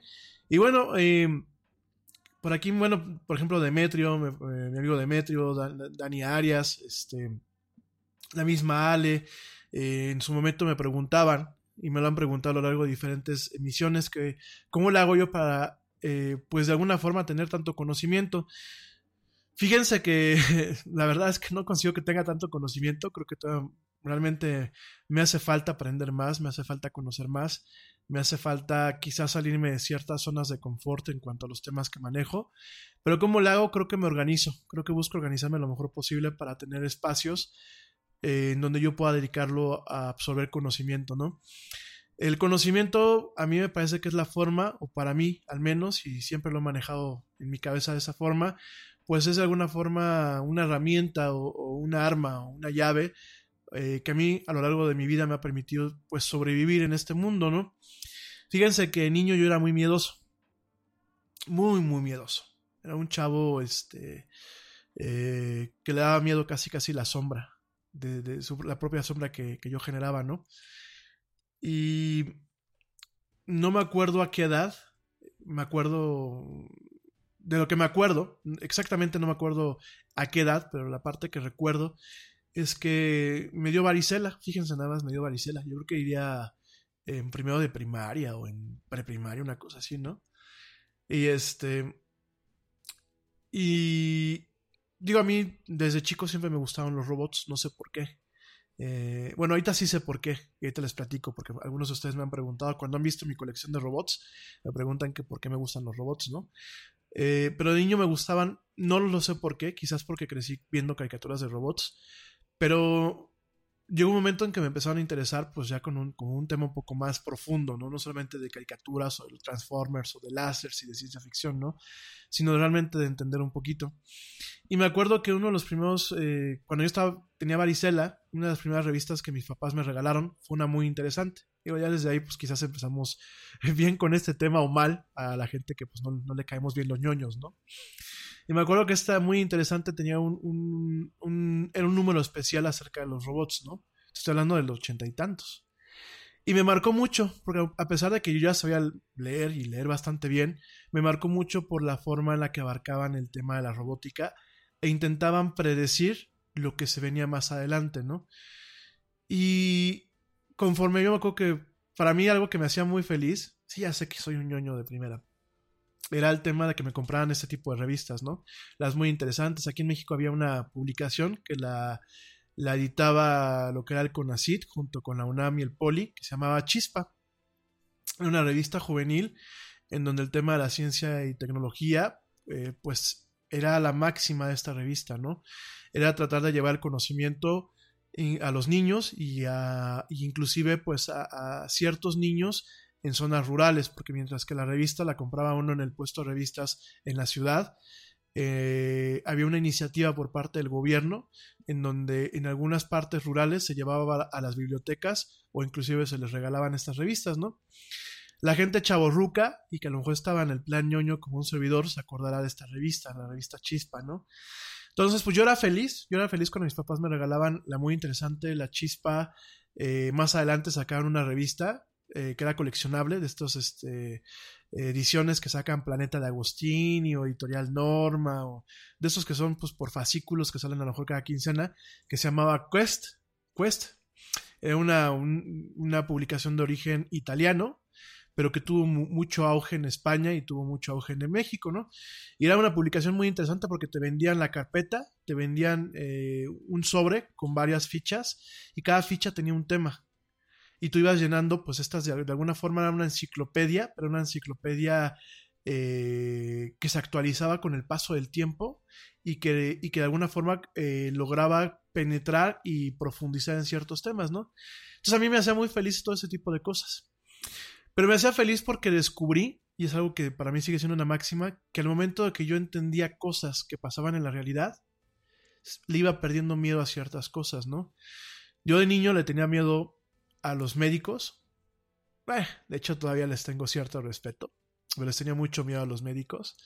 Eh, le tenía pánico a los hospitales. Le tenía miedo a las burbujas. Porque, pues, quién sabe qué, qué efecto tuvo en mí alguna anestesia. Y me dio un cosa a las burbujas. Mucho tiempo de mi vida tuve miedo a las burbujas. Y este, le tenía miedo. A cada vez que yo iba al médico, me daba miedo. Me daba un miedo tremendo, ¿no? Pero cuando yo empezaba, pues, medio a, investigar, mi papá tenía una, una enciclopedia médica que no sé mi, viejo por qué tenía esta enciclopedia médica, una enciclopedia médica Salvat, de la editorial Salvat. No me acuerdo por qué la tenía. La tenía, me acuerdo que ahí arrumbada. Y me acuerdo que me la leía. De, hecho, la medicina a mí siempre me gustó, nada más que pues no tengo, no tengo los aquellos para dedicarme a ser médico, ¿no? Pero siempre me gustó la medicina. Y dicen las malas lenguas que soy bueno haciendo ciertos diagnósticos, ¿no? Entonces, este, pero mucho era porque me leía la, la, enciclopedia, ¿no? Y yo me acuerdo que cuando la leía, a pesar de que yo decía, ay, me duele el dedo, ya hacías casi, casi como cuando buscas en Google y dices, me dolía el dedo, ¿no? Busqué en Google mis síntomas y ahora sé que me quedan dos días de vida, ya se acuerdan de ese meme, pues casi, casi, ¿no? Pero de alguna forma al mismo tiempo me tranquilizaba, porque entendía eh, de alguna forma lo que me podía pasar y entendía pues que muchas veces qué era lo, el tipo de tratamiento o qué era lo que realmente eh, yo podía este, experimentar, ¿no? Que digo, afortunadamente no fui muy enfermizo. Y fue cuando fui descubriendo, ¿no? Que realmente el conocimiento y lo, lo, que te dan los libros, bueno, lo que te dan los libros todavía, lo que te dan las fuentes de información, pues muchas te permiten realmente no tenerle miedo a las cosas te permite afrontar mejor. Progressive presents an interview with your upstairs neighbor. Hey, it's Rick from upstairs. Yeah, I take it seriously. When I play R&B at 1 in the morning, that's me saying, "Hey, I'm here for you." And I enjoy repetitive bass lines. I only use expired batteries in my smoke detectors. Nice, right? Yeah, upstairs neighbors help people forget their troubles. Give them something else to focus on. Ooh, want to see how high I can jump? Progressive can't save you from your upstairs neighbor. No, wait, let me try again. But we can save you money when you bundle renters and auto insurance with us. Progressive Casualty Insurance Company affiliates and other insurers. Bundle discount not available in all states or situations. Nada es más importante que la salud de tu familia. Y hoy todos buscamos un sistema inmunológico fuerte y una mejor nutrición. Es por eso que los huevos Egglands Best te brindan más a ti y a tu familia. En comparación con los huevos ordinarios, Egglands Best te ofrece 6 veces más vitamina y 10 veces más vitamina E, además de muchos otros nutrientes importantes, junto con ese sabor delicioso y fresco de la granja que a ti y a tu familia les encanta. Todos queremos lo mejor para nuestras familias. Entonces, ¿por qué no los mejores huevos? Solo Egglands Best. Mejor sabor, mejor nutrición, mejores huevos. Por la realidad y sobre todo te permite no caer en las trampas de lo que es la desinformación y las notas eh, falsas, ¿no? Entonces, pues desde ahí, desde ahí yo eh, de alguna forma empecé le agarré, la verdad, mucha pasión a, esta cuestión. Me, me encanta leer, o sea, realmente me considero pues un, lector asiduo eh, desde muy chico. Mm, siempre y busco dedicarle un espacio para poder leer. Muchas veces la gente, por ejemplo, en, mi casa luego me dicen, ¿no? En la cueva del Yeti, me dicen, güey, ya deja el teléfono, ¿no?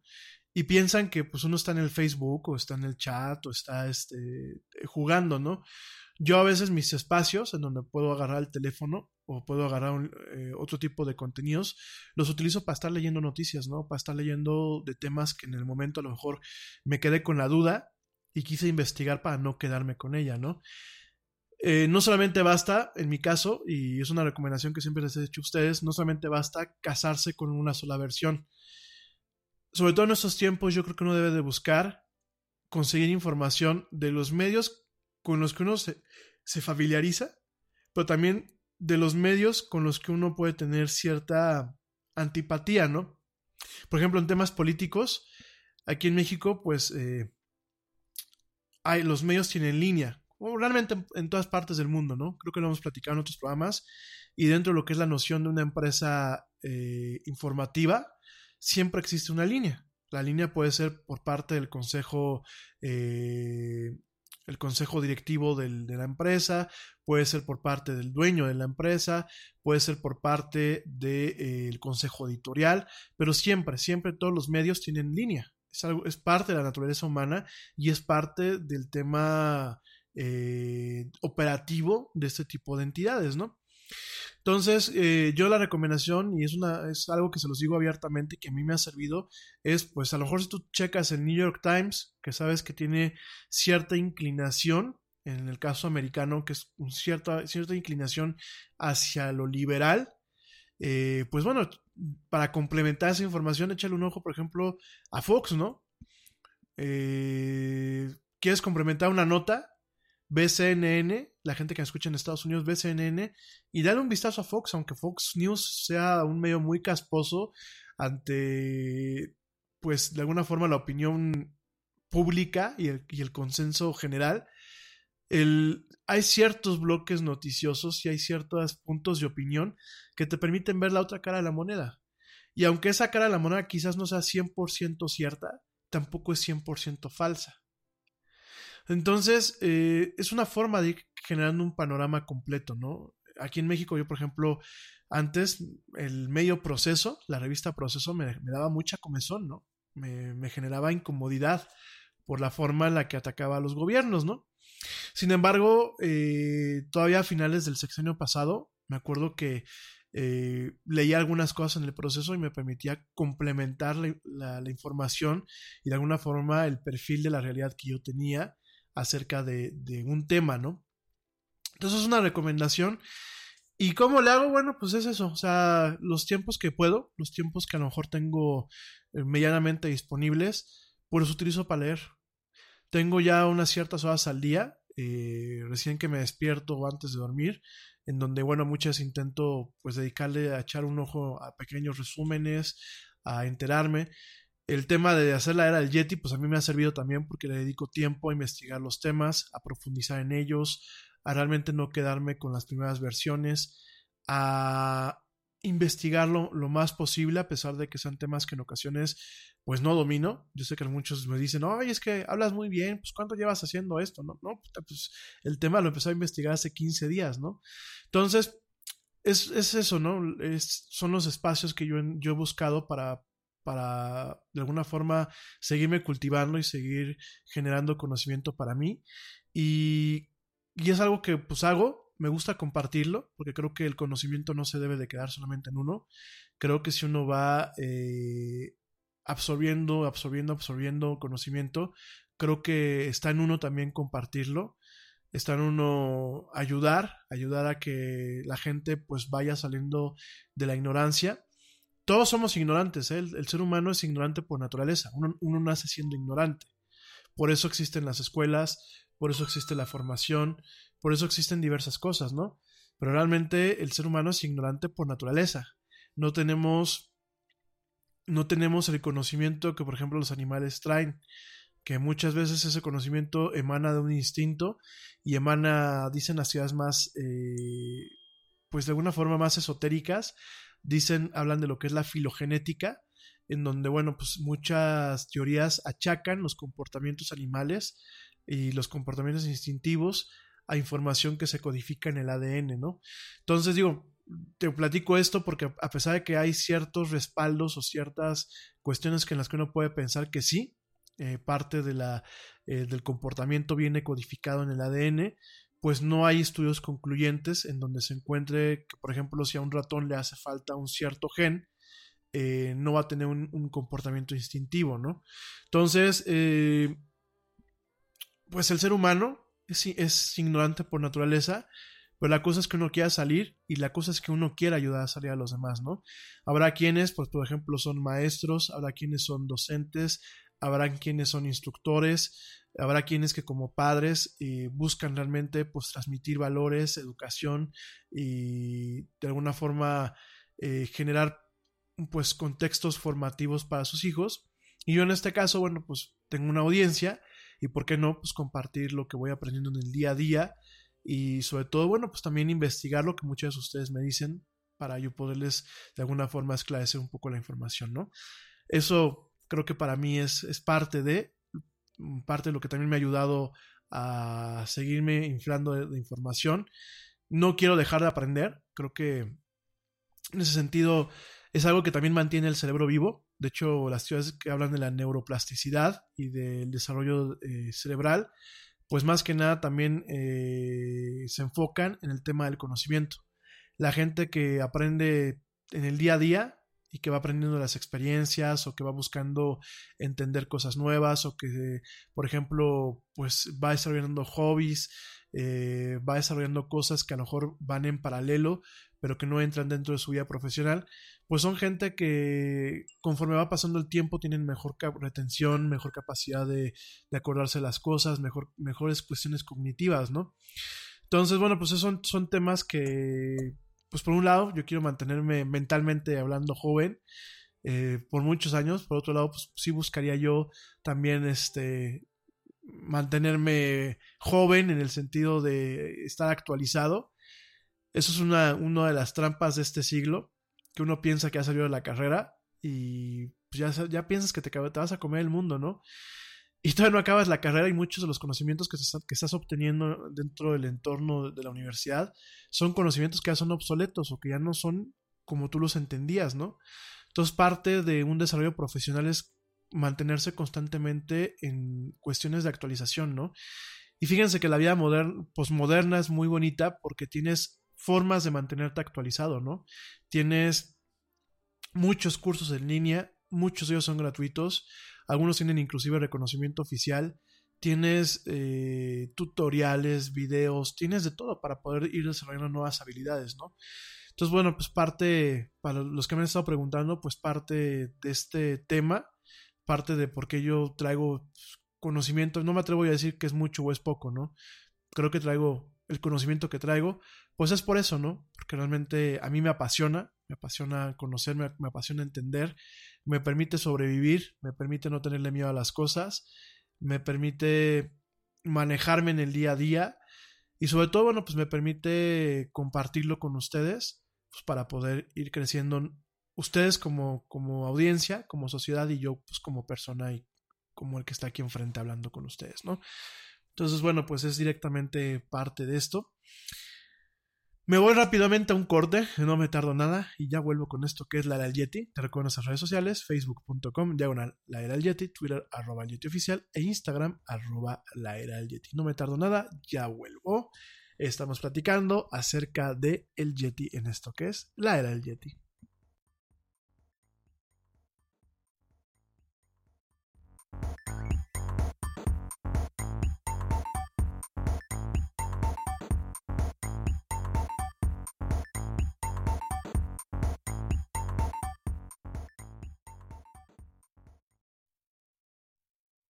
Yo, check this out. Este corte también es moderno. No te vayas.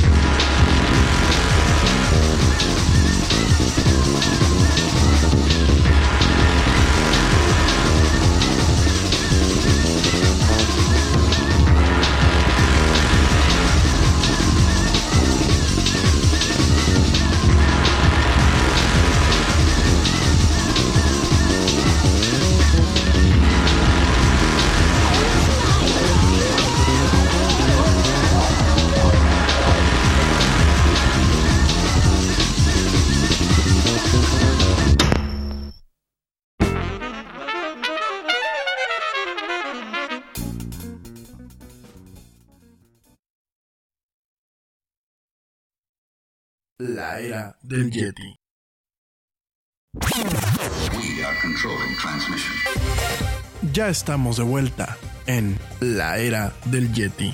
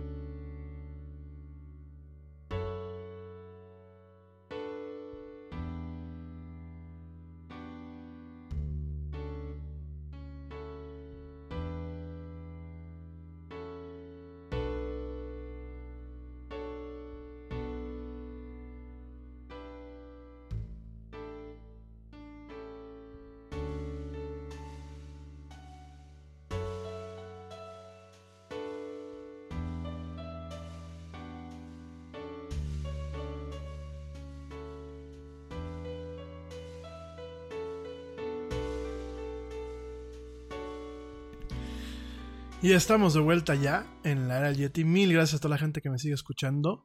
Gracias a la gente que me ha mandado preguntas o me, está mandando mensajitos.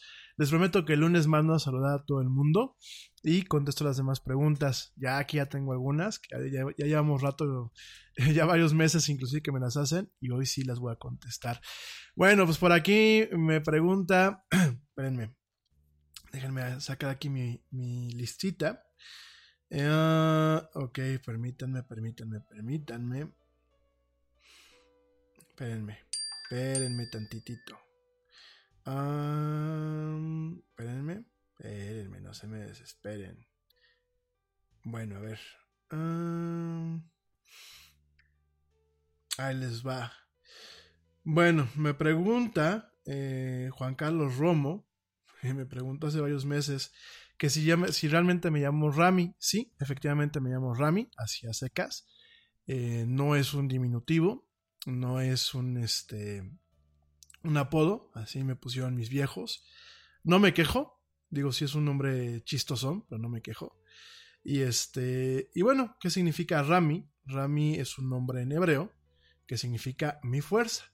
Ram, allá en hebreo, em, obviamente escrito en letras hebreas, significa fuerza, y cuando le agregan la I, la Y, que bueno, pues la Y es como una coma y pedorrona, significa mi fuerza, ¿no? Entonces lo que significa mi nombre, y sí, me llamo solamente Secas Rami.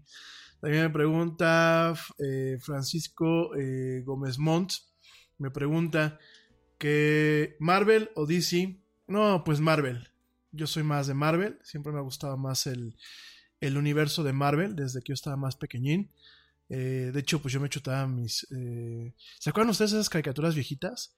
Que eran como cómics animados, eran de Thor y Hulk y el Iron Man, que pues prácticamente no se movía nada, nada más era como que el, el, dibujo, hacían el movimiento de cámara y los efectos especiales no así del toing, pa pa pa pa pa, pa los cuatro, eso, desde ahí me gustaban los, este, todo lo que es el universo de Marvel. De hecho, yo, pues yo siempre fui fan de Spider-Man, hasta que ya crecí y dije, ay, no, qué flojera el Peter Parker, es como muy nefasto. Pero realmente siempre fui fan de Spider-Man, de los Hombres X, de todo lo que es el universo que creó Stan Lee. No es que DC como tal no me guste, pero DC, no sé. Fíjense que ni de niño veía a los super amigos, ¿eh? Me, me daban mucha comezón, aparte se me hacían muy ñoños. Y luego se acuerdan que salían los gemelos fantásticos.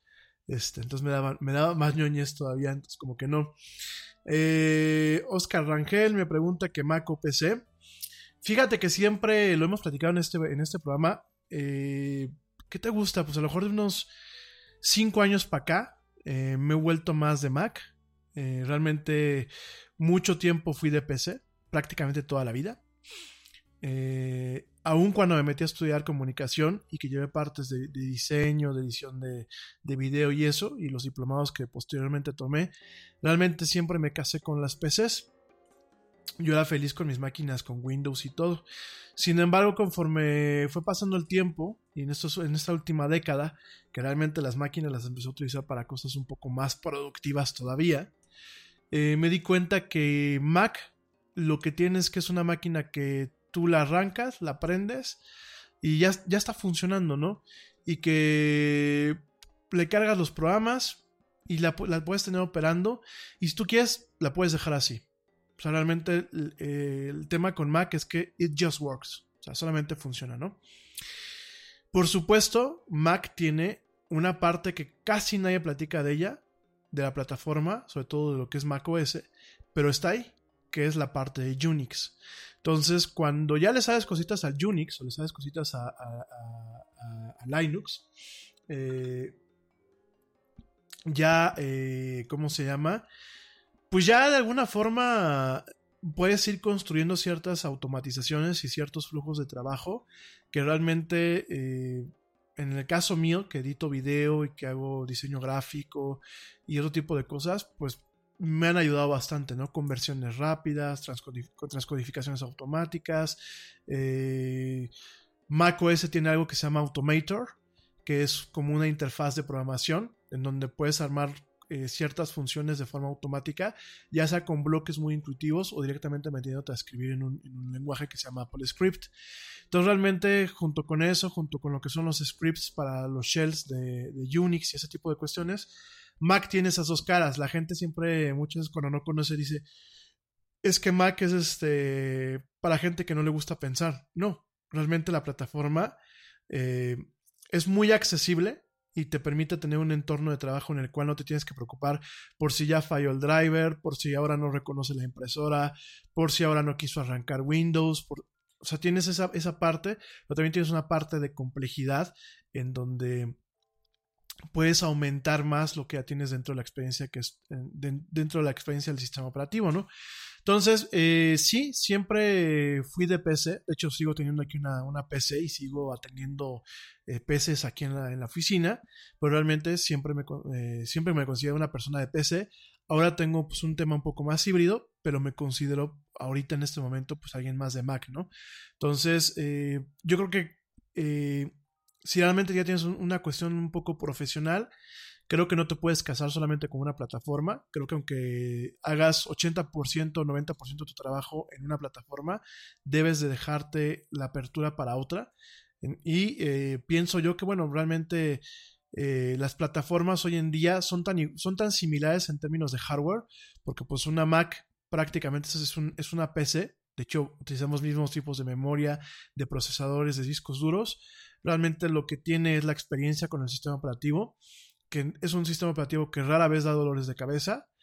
Y yo creo que es lo que cada quien va buscando, ¿no? Lo que cada quien eh, le, va le, va cayendo más cómodo o se va sintiendo más a gusto dentro de esa plataforma, ¿no? Por aquí mi buen amigo George me pregunta que qué opino de las Chromebooks, que si me gustan las Chromebooks. Fíjate que no, mi George. Creo que Google tiene una buena idea, pero creo que no la ha sabido ejecutar en mi muy humilde opinión. Las Chromebooks, para la gente que no sabe qué son, son notebooks, eh, pero que tienen eh, cargado un sistema operativo de Google que se llama eh, Chrome OS. Ese sistema operativo no es, no es un Android, es un, una versión de Linux totalmente configurada y personalizada por Google para este tipo de máquinas. Y Chrome OS es un sistema operativo que principalmente eh, prioritiza lo que son las aplicaciones conectadas a Internet. O sea, de hecho, pues tú no tienes ahí Office, ¿no? Tienes este, el Office de, Google, ¿no? Eh, el correo Gmail, pero a pesar de que ya tienes cierta funcionalidad fuera de línea, en donde a lo mejor tú puedes operar ciertas cuestiones de estas máquinas cuando no tienes una conexión a Internet, realmente estas máquinas brillan en el momento en que tienes una conexión constante y estable a Internet. Entonces, si bien me gustan mucho los diseños, mi querido George, y hay unas máquinas muy bonitas de Samsung y unas máquinas muy bonitas este, de mismo Dell con Chrome OS, realmente no me gusta la plataforma. Me siento muy limitado, me siento muy corto. Yo, eh, con las plataformas con las que me quedo usualmente para temas de computación, es Mac para el tema de trabajo. Ah, que también quiero aclarar. Yo antes compraba mucha PC porque decía, pues la PC la utilizo para poder jugar y para poder trabajar al mismo tiempo. Sin embargo, estoy en un momento de mi vida en que quiero compartimentalizar un poquito más las cosas para no tener que estar lidiando con una doble administración muchas veces y prefiero pues dejar el tema del entretenimiento, dejárselo a las consolas, dejárselo a, las máquinas especializadas y el tema de trabajo, bueno, pues directamente dejárselos a las computadoras, ¿no? Entonces, en ese sentido, pues mis máquinas que tengo son exclusivamente para trabajar.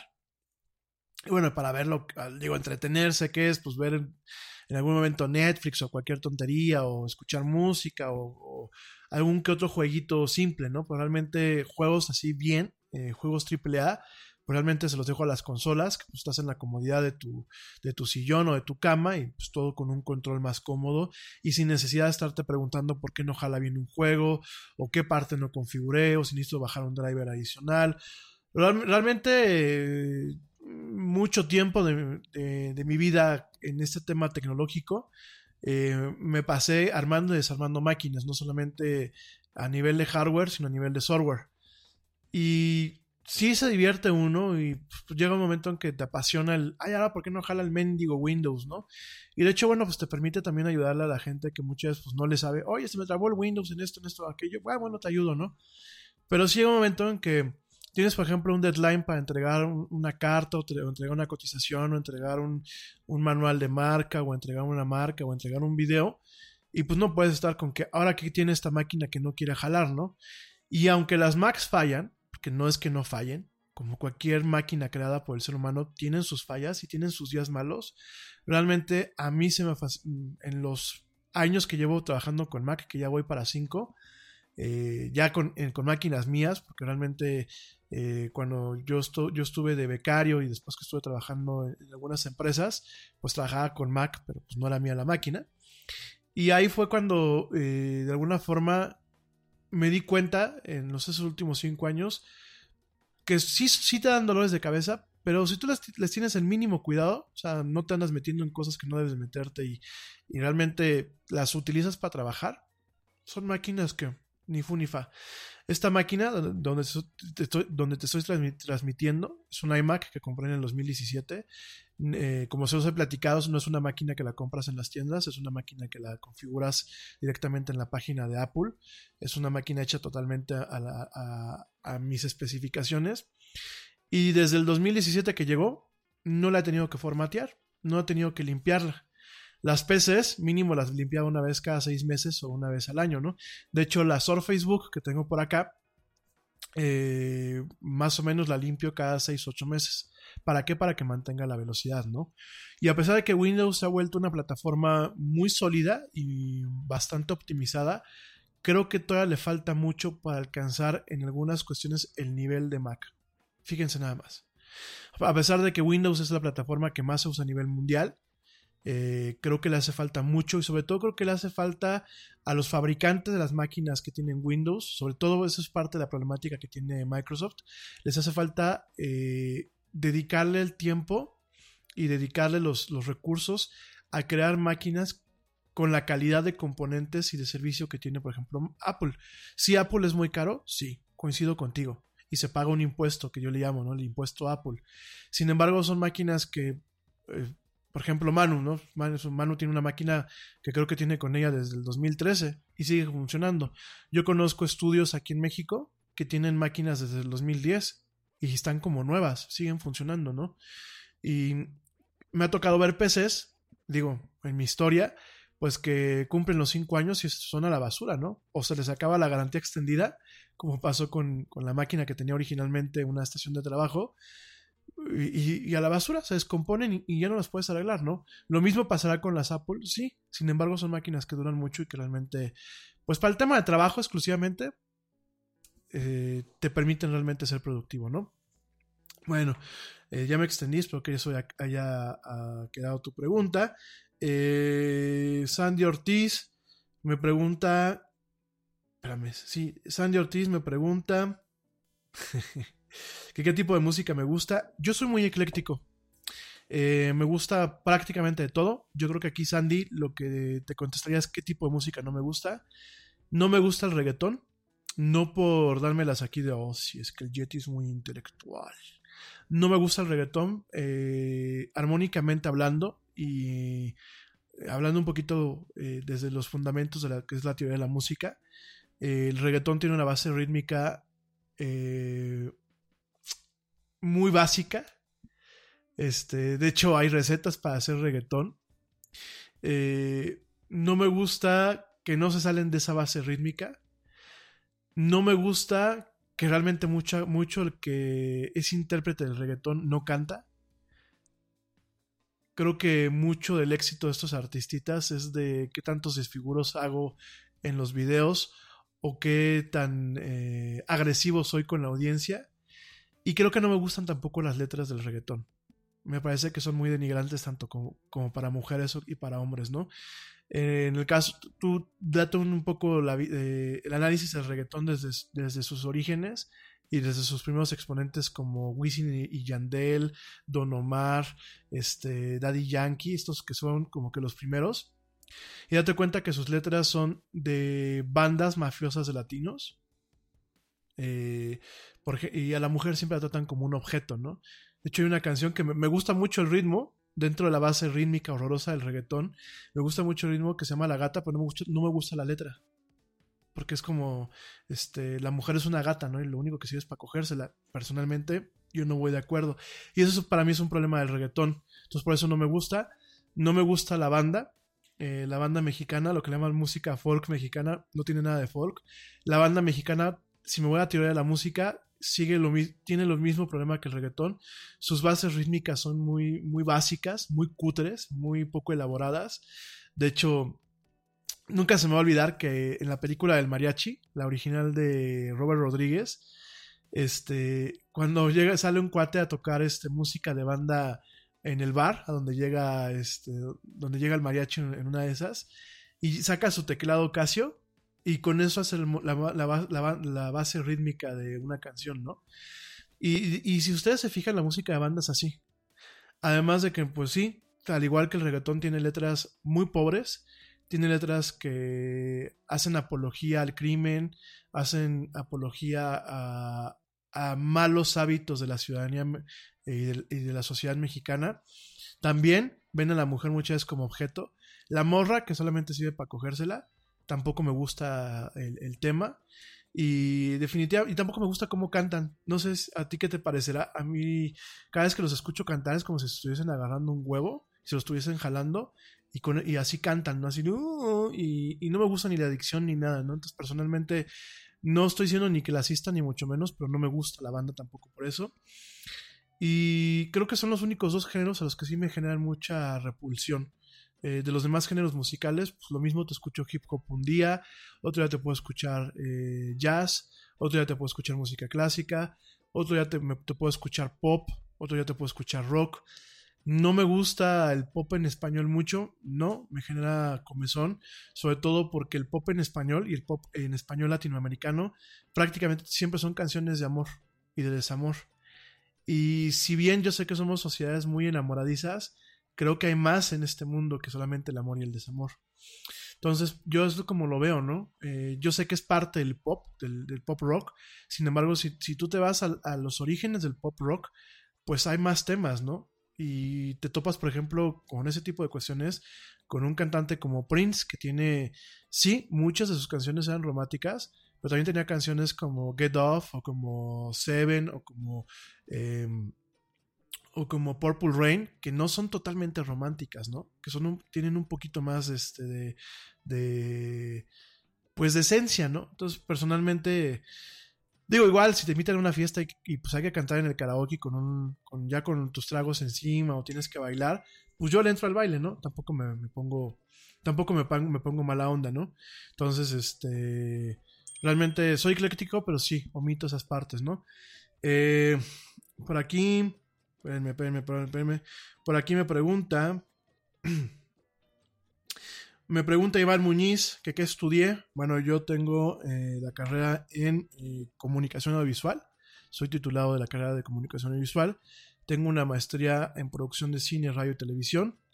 Tengo la maestría sin título eh, de Master Business, Master Business Administration. Tengo un MBA sin título todavía.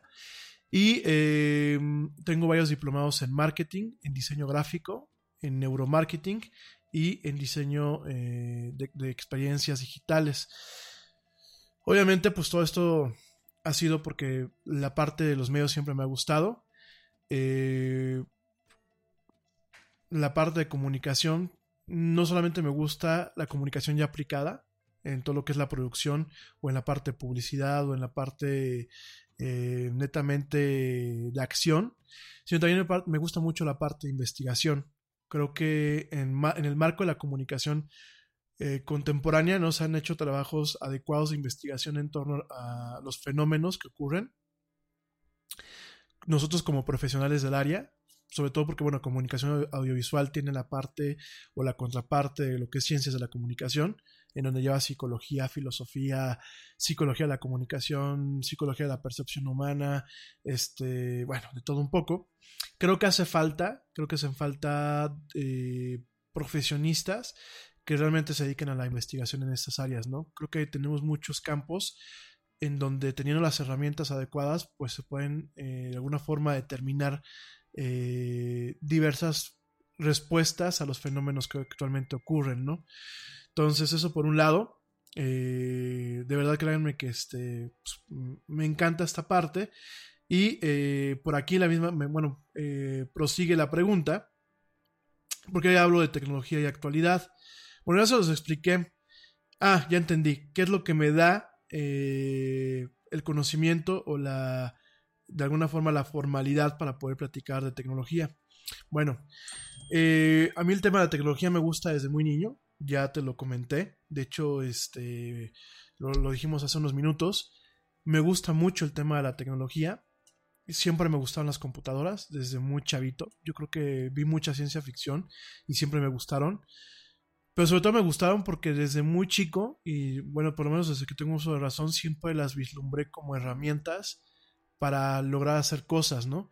Aunque en la ficción pues tú las veías como aquellas que controlaban los cohetes o los robots o las armas y eso, pues al, fin, al final del día yo creo que así en mi cabecita de niño se me quedaron muchas cosas, de que de alguna forma pues es como si tuvieses un desarmador en la mano una, una, un perico, una llave, una llave de tuercas. Y así las vi yo creo que desde chiquito, entonces siempre me gustaron las computadoras. Fíjense, de niño me gustaban mucho las películas de James Bond, no tanto por el tema del espionaje, sino por los juguetes que siempre traía James Bond, siempre me gustaban los gadgets. Entonces, este, yo creo que de alguna forma desde ahí viene. ¿Y qué me da de alguna forma la capacidad de platicarles? Bueno, pues aparte de todo el conocimiento que voy acumulando, a lo largo de mi vida me he buscado eh, capacitar de forma, eh, pues de un, de, un, de un, modo formal, vaya, de un modo formal, con, con, con con métodos que realmente evalúen mi conocimiento y lo certifiquen, ¿no? Eh, tengo yo, yo actualmente soy eh, profesional certificado de Microsoft, lo que le llaman MSP. Tengo mi, mi, certificado y tengo mi número de profesional que le llaman ellos. ¿En qué áreas? Me he certificado en administración de clientes Windows. ¿Qué es un cliente Windows? Bueno, pues es Windows, es el, Windows que traes tú cargado en tu computadora. Eso es un cliente. Y eh, he iniciado el proceso de certificación en el tema de eh, servidores. Todo lo que son las máquinas a las que se conectan este tipo de cosas. Lo he parado por cuestiones de trabajo y eso sí. Sin embargo, bueno, al final del día quiero seguir con el tema de las, de las capacitaciones y de las, certificaciones, ¿no? Entonces, bueno, pues esa es una, una, parte. También tengo certificaciones en torno al tema de seguridad. Tengo diplomados en, cuestiones de seguridad informática. Eh, los diplomados, eh, bueno, los certificados. Tengo un certificado de una empresa que se llama Comptia, que es este, el Security Plus. Ese lo saqué en línea y tengo un certificado eh, de una bueno de una empresa que se llama Ejecutrain aquí en México y de otra de, de otro caballero que ahorita no me acuerdo cómo. You heard that safe drivers get rewarded with Snapshot from Progressive, so you went online to check it out. But then you saw an ad for a vintage baseball cap, and now you find yourself checking the stats of that team's second baseman in 97, wondering why his stolen base total dropped after his rookie season. Wonder how much his rookie card is worth. Yes, they said it was easy to save money with Snapshot from Progressive, but they forgot about the rest of the Internet. Progressive Casualty Insurance Company and Affiliates. Snapshot not available in California, North Carolina, or from all agents. Nada es más importante que la salud de tu familia, y hoy todos buscamos un sistema inmunológico fuerte y una mejor nutrición. Es por eso que los huevos Egglands Best te brindan más a ti y a tu familia. En comparación con los huevos ordinarios, Egglands Best te ofrece 6 veces más vitamina D y 10 veces más vitamina E, además de muchos otros nutrientes importantes, junto con ese sabor delicioso y fresco de la granja que a ti y a tu familia les encanta. Todos queremos lo mejor para nuestras familias. Entonces, ¿por qué no los mejores huevos? Solo Egglands Best. Mejor sabor, mejor nutrición, mejores huevos. Se llama la empresa de este caballero. pero son cuates que en su momento, bueno, ellos te daban la, la, capacitación, el diplomado y la capacitación y una certificación en torno a lo que es seguridad digital, seguridad informática, ¿no? Entonces, este, en la parte de seguridad informática, pues ves el tema de exámenes de penetración, sí suena muy feo, pero son exámenes de, de penetración a sistemas, ves el tema de hacking ético, o lo que es el hackeo de sombrero blanco, así se le conoce, y ves inclusive cuestiones, cuestiones de creación de políticas de seguridad para las empresas, ¿no? Por eso cuando yo les he platicado de, varias cosillas en torno a este tema, pues es por los conocimientos que he ido adquiriendo en esa parte y que he ido actualizando, ¿no? Realmente las computadoras, pues sí, siempre desde chiquito, también al, primo Edgar, del cual siempre les he platicado que luego se conecta por aquí, pues Edgar en parte también ha sido el culpable porque cuando lleva a su casa, él, estudió ingeniería en sistemas, ¿no? Entonces, de alguna forma, yo iba a su, casa a visitarlo y pues, siempre subía a su cuarto y siempre estaba con la computadora y de ahí me empezó a interesar y debo reconocer que mi primo me enseñó un chingo de cosas, ¿no? Entonces, la verdad, pues de ahí viene un poquito el tema de tecnología y que además, pues es parte de mantenerse vivo y de mantenerse actualizado, ¿no? Si algún día, espero yo que no, pero fallan algunas de mis habilidades o, mi, o de mis negocios, pues por lo menos que tenga yo el, el suficiente... Eh, gama de conocimientos y de, y de habilidades para poderme ganar la vida, pues por lo menos alguien de sistemas, ¿no? De, no sé, de administración de sistemas, de mantenimiento de sistemas, ¿no? Entonces, bueno, son, son esas las dos partes. Eh, Romina, Romina Berber, que nos escribe desde Barranquilla, allá en Colombia. Gracias por tus comentarios. Me pregunta que de qué soy fan, de Nintendo, de Microsoft o de Sony. Pues lo he platicado aquí en este programa eh, yo me considero fan de las tres, de las tres marcas. Con, de Nintendo estuve una, un tiempo como distanciado después de que sacaron el Nintendo 64, porque yo era así fan del Super Nintendo, ¿no? Y me acuerdo que era bien ñoño.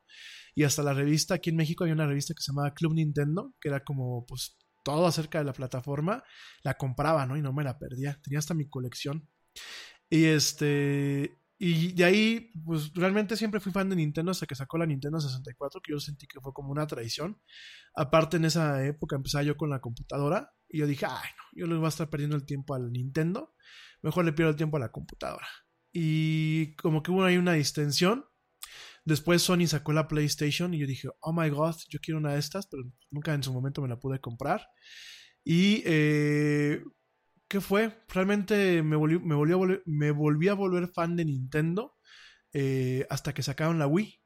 Entonces, soy fan de las tres plataformas. Creo que por un tema de relación con Microsoft, porque además de las certificaciones, ya tengo muchos años que tengo un estatus con ellos que le llaman Microsoft Partner, en donde, bueno, pues ellos te capacitan y te dan ciertas herramientas para vender soluciones en torno a sus productos. Digo, nunca lo he hecho, pero bueno, pues está esta parte y este y aparte el manejo del software y ese tipo de cuestiones. Entonces yo creo que siempre he sido un poquito más fan de, de, de Microsoft. El segundo lugar Sony, no puedo negarlo, la verdad es que este, mis las mejores épocas en la universidad, cuando yo vivía allá en España, me las pasé este, jugando con el Manu y con otros amigos en la dichosa consola, en la PlayStation, la PlayStation 2. Entonces, de alguna forma, pues también me considero fan de la franquicia PlayStation, a pesar de que no me compré la PlayStation 4. Y recientemente me ha gustado mucho Nintendo con la Switch y con la 3DS. Entonces, realmente, como que en ese sentido soy como muy abierto. Creo que eh, soy fan de las tres plataformas y si yo tuviese eh, presupuesto ilimitado, yo creo que tendría siempre las tres plataformas de cada generación, ¿no? Entonces, bueno, pues en ese sentido, eh, espero que te haya quedado em, tu, tu, pregunta, tu pregunta este, contestada. Luego por aquí, um, por aquí me pregunta, me pregunta Wilmer, Wilmer Valtierra. Wilmer Bartierra me, me, pregunta, también es de Colombia, ¿verdad, Wilmer? Bueno, Wilmer Bartierra me pregunta eh, acerca de eh, ¿qué, qué, de, de, qué franquicia me considero fan. ¿Cómo de qué franquicia? De película, de. Bueno, me imagino que de franquicia de fan fan. Así de, de, de cultura popular. Híjole, Wilmer. Híjole, se me lo mandaste hace como 15 días. Bueno, quién sabe si me estás escuchando. Pero este. ¿Qué franquicias me gustan? Bueno, definitivamente me, siempre me ha gustado mucho Star Wars. Eh, me considero fan de la franquicia.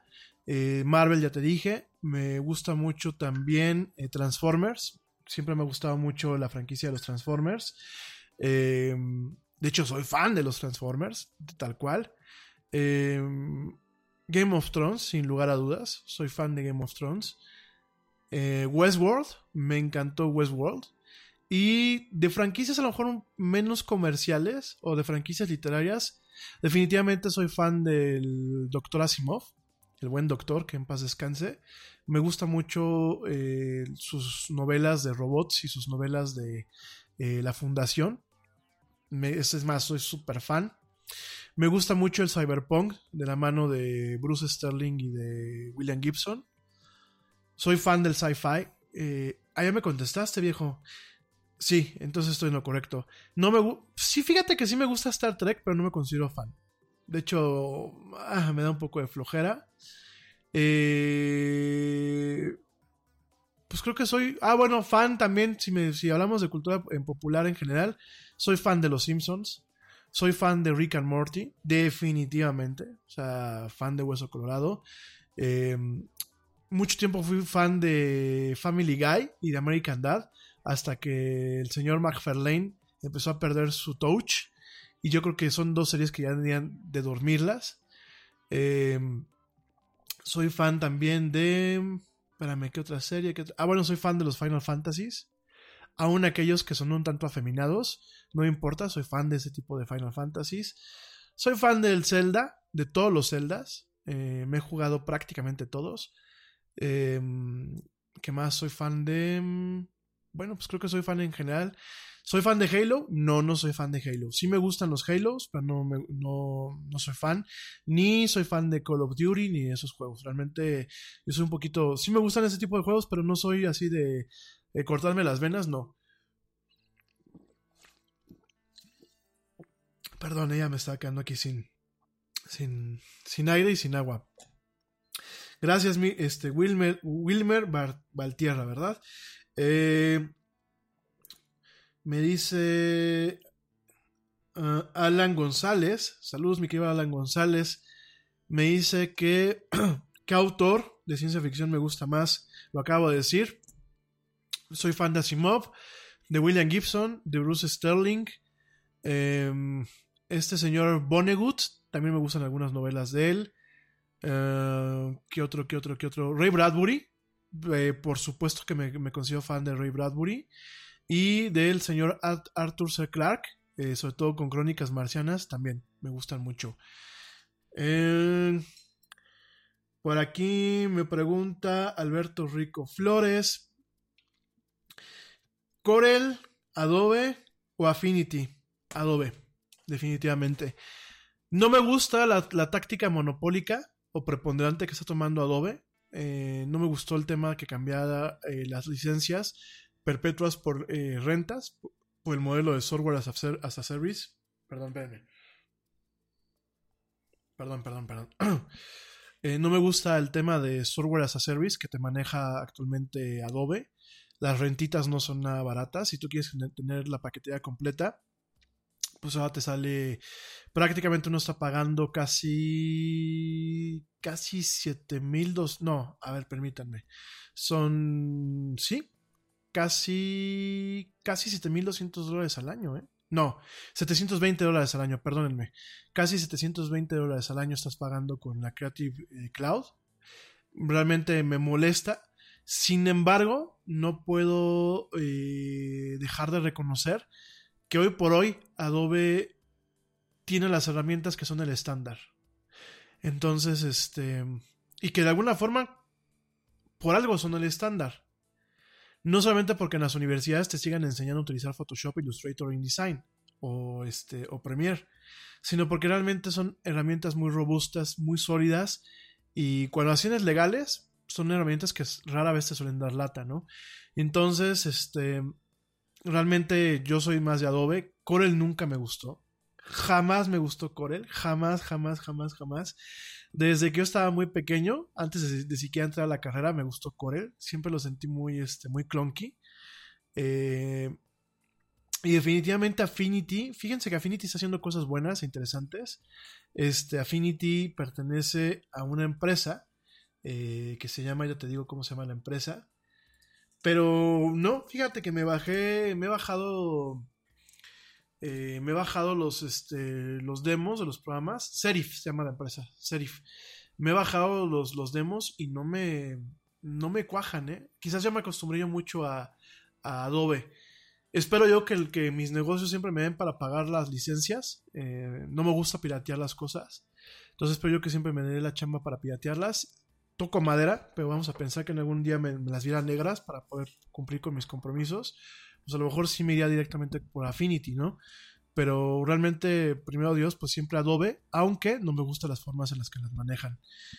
Eh, por aquí me preguntan, me pregunta Bichito, Bichito García, Bichito García me pregunta, este, Microsoft Office, eh, Google o LibreOffice. Pues fíjense que Microsoft Office igual me pasa un poquito con lo, como, como, como con Adobe. No me gusta la, la parte de Google. Eh, creo que creo que ahí están y creo que te pueden sacar de un atolladero. Eh, Google Apps directamente, no es, no es, Office, es Google Apps. Eh, tienen ciertas cuestiones interesantes, sobre todo pues que tienes el procesador de palabras eh, para hacer la presentación y para la hoja de cálculo los tienes directamente en la ventana de un navegador. Tiene mucho mérito, pero no me gusta que tienes que estar conectado, si eso en una computadora. Eh, no me gusta la forma en la que muchas veces Google maneja las cosas y personalmente no me no no me genera como que empatía no LibreOffice pues directamente no eh, sí reconozco que cuando no tienes dinero para pagar la licencia de, de Office de Microsoft pues es una alternativa eh, la intención está bien la intención de diseñar una, una suite de productividad eh, de código abierto está bien sin embargo sí se nota que pues le hace falta mucho trabajo, ¿no? O sea, yo personalmente la siento lenta, la siento... Fíjense que es como un poquito como GIMP. GIMP es el Photoshop de código abierto. Y a mí GIMP, eh, cada X tiempo lo bajo, porque pues como, como tecnosexual que me considero yo, pues me gusta, me gusta probar y me gusta de alguna forma no descartar eh, software o tecnologías que en el pasado a lo mejor les hice el feo, no me gusta descartarlas, ¿no? Por ejemplo, está Blender. Blender es un, una suite para hacer 3D. Eh, es dura de aprender, pero es muy sólida. Y hay muchos eh, trabajos que se han hecho y muchos proyectos de buena capacidad que se han hecho utilizando Blender. Considero que está bien, ¿no? En el caso de GIMP, yo lo considero inestable, lo considero tremendamente difícil. Eh, lo considero demasiado clunky, demasiado chatarrero, así como me da, no sé. Y, lo mismo pasa con LibreOffice, o sea, me da mucha comezón. Sobre todo en las empresas que veo que tienen LibreOffice, me, me da mal rollo, porque es como de, ah, es como que eres muy barato como para comprar las licencias de Office normal este, pues para, has de ser bien barato para otro tipo de cosas, ¿no? Entonces, no sé, son, son cuestiones que no me gustan. Tampoco me gusta la, suite de productividad de, Apple. Lo que es este Pages, Numbers y Keynote, no me gustan. A mí en lo personal. Quizás eso es porque yo crecí con, con Microsoft Office. Eh, quizás me hice ya el Word, me hice ya el PowerPoint, me hice el Excel pero creo que si hay un nivel de polish en, en, las aplicaciones de Microsoft, por eso es el líder, que faltan las demás, en, en las demás empresas, ¿no? Eh, por supuesto, eh, hay cosas que mejorar, sí. Yo, por ejemplo, Word me revienta que se, ponga loco el procesador de palabras cuando pones imágenes o cuando le metes complejidad a los documentos, ¿no? Me pone muy loco. Pero dentro de eso creo que tiene un cierto polish y un cierto trabajo de investigación y desarrollo para optimizar los procesos, ¿no?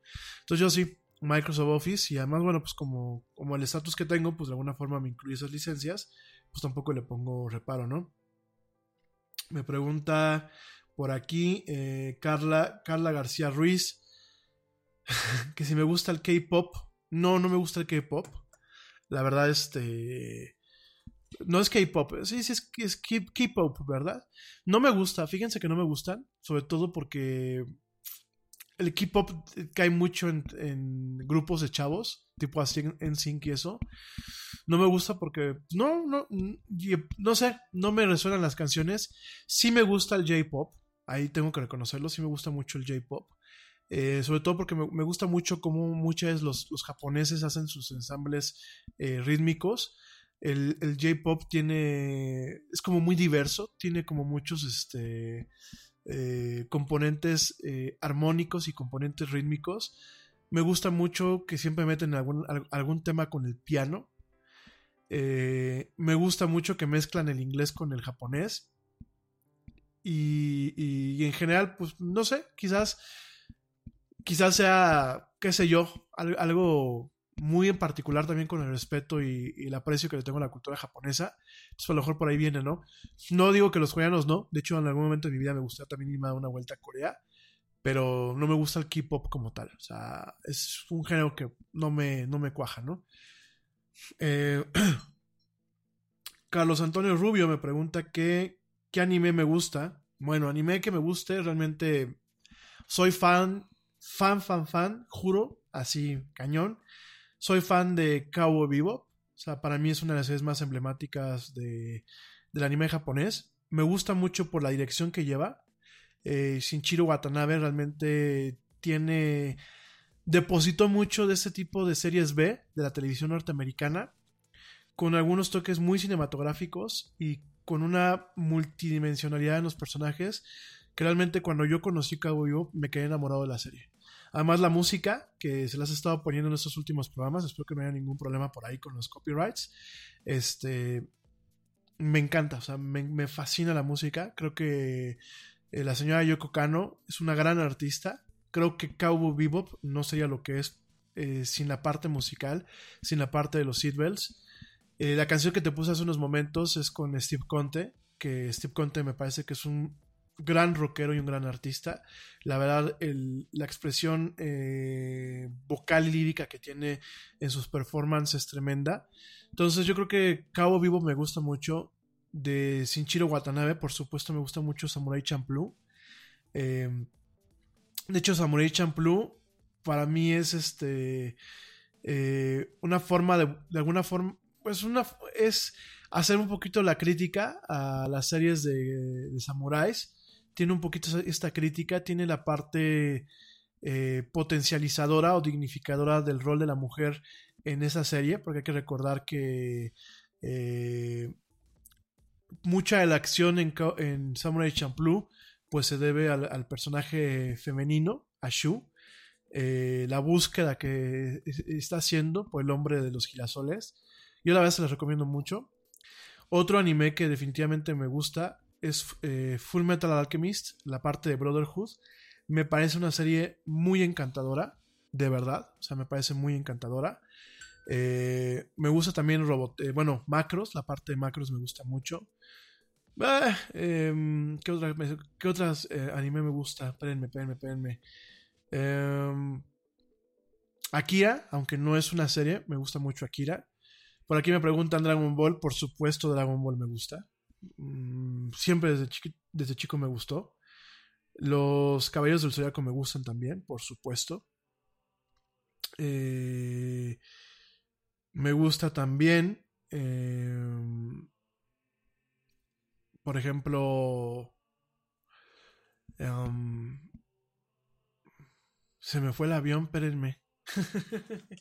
es que, como estaba viendo el reloj aquí del counter del, programa y, estaban aquí marcándome que ya tengo que hacer el corte final, este, bueno, de anime, a grosso modo es lo que me gusta en general. O sea, sí, mis hits, mis hits, mis hits son los que te acabo de decir. Hey, what do you want to da da da? I don't know. What do y'all think we should da da da? Well, what did we da yesterday? Hmm, yesterday. All the dolls feel like the same doll these days. I know. Like, is today Monday or Tuesday? Today is Thursday. oh no, I forgot to call my mom on her birthday. Oh no! No!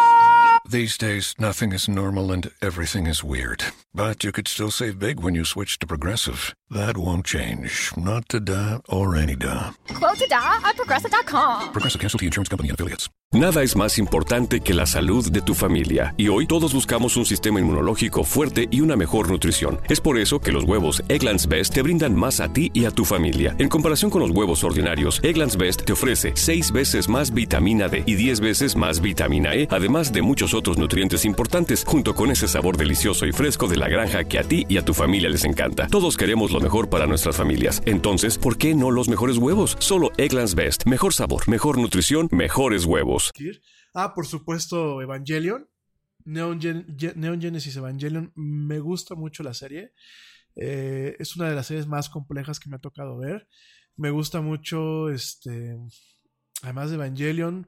Bueno, tengo que reconocer mi gusto culposo. Me gustó mucho Sakura Car Captors, se los dije en su momento, no me arrepiento. Eh, me gusta la ingenuidad que Clamp deposita en esa serie. Este, y la inocencia, me, no sé, me da buen rollo la serie. Pokémon nunca fue mi hit, tengo que reconocerlo. Este, The Bubblegum Crisis también me gustó mucho en su momento, me pareció bastante, bastante interesante. Uh, ¿Qué otra, qué otra, qué otra? Este, Psycho Pass, que se las comenté yo, se las sigo recomendando muchísimo. Creo que Psycho Pass es una señora serie. Cabaneri of the Iron Fortress, que está en Amazon Prime, definitivamente se las recomiendo, me gusta mucho. Dororo, me está gustando bastante, que también está en Amazon Prime. Y bueno, en general, pues, bueno, Massinger Z, por supuesto. O sea, no lo puedo negar, Massinger Z me gustó mucho. Los gatos samurai, de hecho lo platicaba hace rato por aquí con la, con la teacher. Los gatos samurai me encantan. Eh, los Samurai Pizza Cats. De hecho, ojalá quisieran un remake o los volvieran a sacar en la televisión. Eh, ¿Qué otro? Transformers no cuenta como anime, ¿eh? porque realmente es una caricatura norteamericana y de hecho está basada en este. En, dos franquicias de juguetes de Takara Tomy, que es la, empresa original de los Transformers. Cuando Hasbro se los trae a Estados Unidos, que ya les platicaré esa historia la próxima semana, cuando Hasbro se trae el tema de los eh, de estas dos franquicias, que una era ay, ¿cómo se llamaba la primera? Era de unos objetos que se transformaban, este se me fue el nombre, ya se los digo, y la otra se llamaba, este, ay, este, eh, Diacron, me parece que se llamaba la, versión, una de las versiones originales, espérenme, entonces les digo cómo se llamaban. Ah, la franquicia, espérenme, denme, un segundito porque se me van los nombres y pues no pensé que, digo, sí, sí vi la pregunta, pero no pensé que la fuera a contestar con esta profundidad. Eh, Transformers, eh, está basada, de una vez aprovecho, está, eh, de hecho, en Japón existe lo que es eh, Transformo, Transformo, Fuoma, así se pronuncia en Japón. Originalmente, bueno, de acuerdo a la, Wikipedia, está considerada como una franquicia americana-japonesa, aunque originalmente quien inició el tema de los Transformers es Takara Takara Tomy empezó manejando dos tipos de productos o líneas de, productos de las cuales eh, de alguna forma se crean los Transformers. La primera, la primera, eh, espérenme, espérenme, espérenme.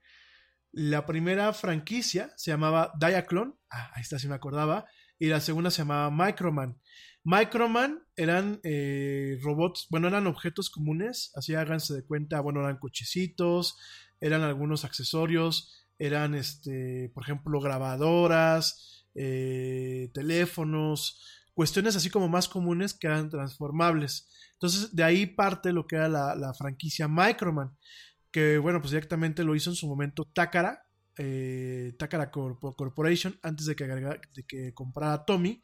Y cuando ya la, toma, la compra Tommy pues las, siguen sacando como eh, Microman y Microchange ¿no? entonces esta parte de Microman y Microchange pues es como que una de las eh, antecesores de los Transformers. Y la otra parte se llama Diaclone. De hecho Optimus Prime eh, realmente el, modelo de Optimus Prime que en Japón se, llama Convoy parte de lo que es la línea Diaclone entonces, en su momento, Hasbro se las quiere traer aquí a, Estados Unidos y América. Llegan a un acuerdo de licencias y para poderlo adaptar al formato americano, Hasbro crea los Transformers y crea las caricaturas en torno a lo que eran los Transformers, igual que en su momento lo hizo con G.I. Joe, ¿no?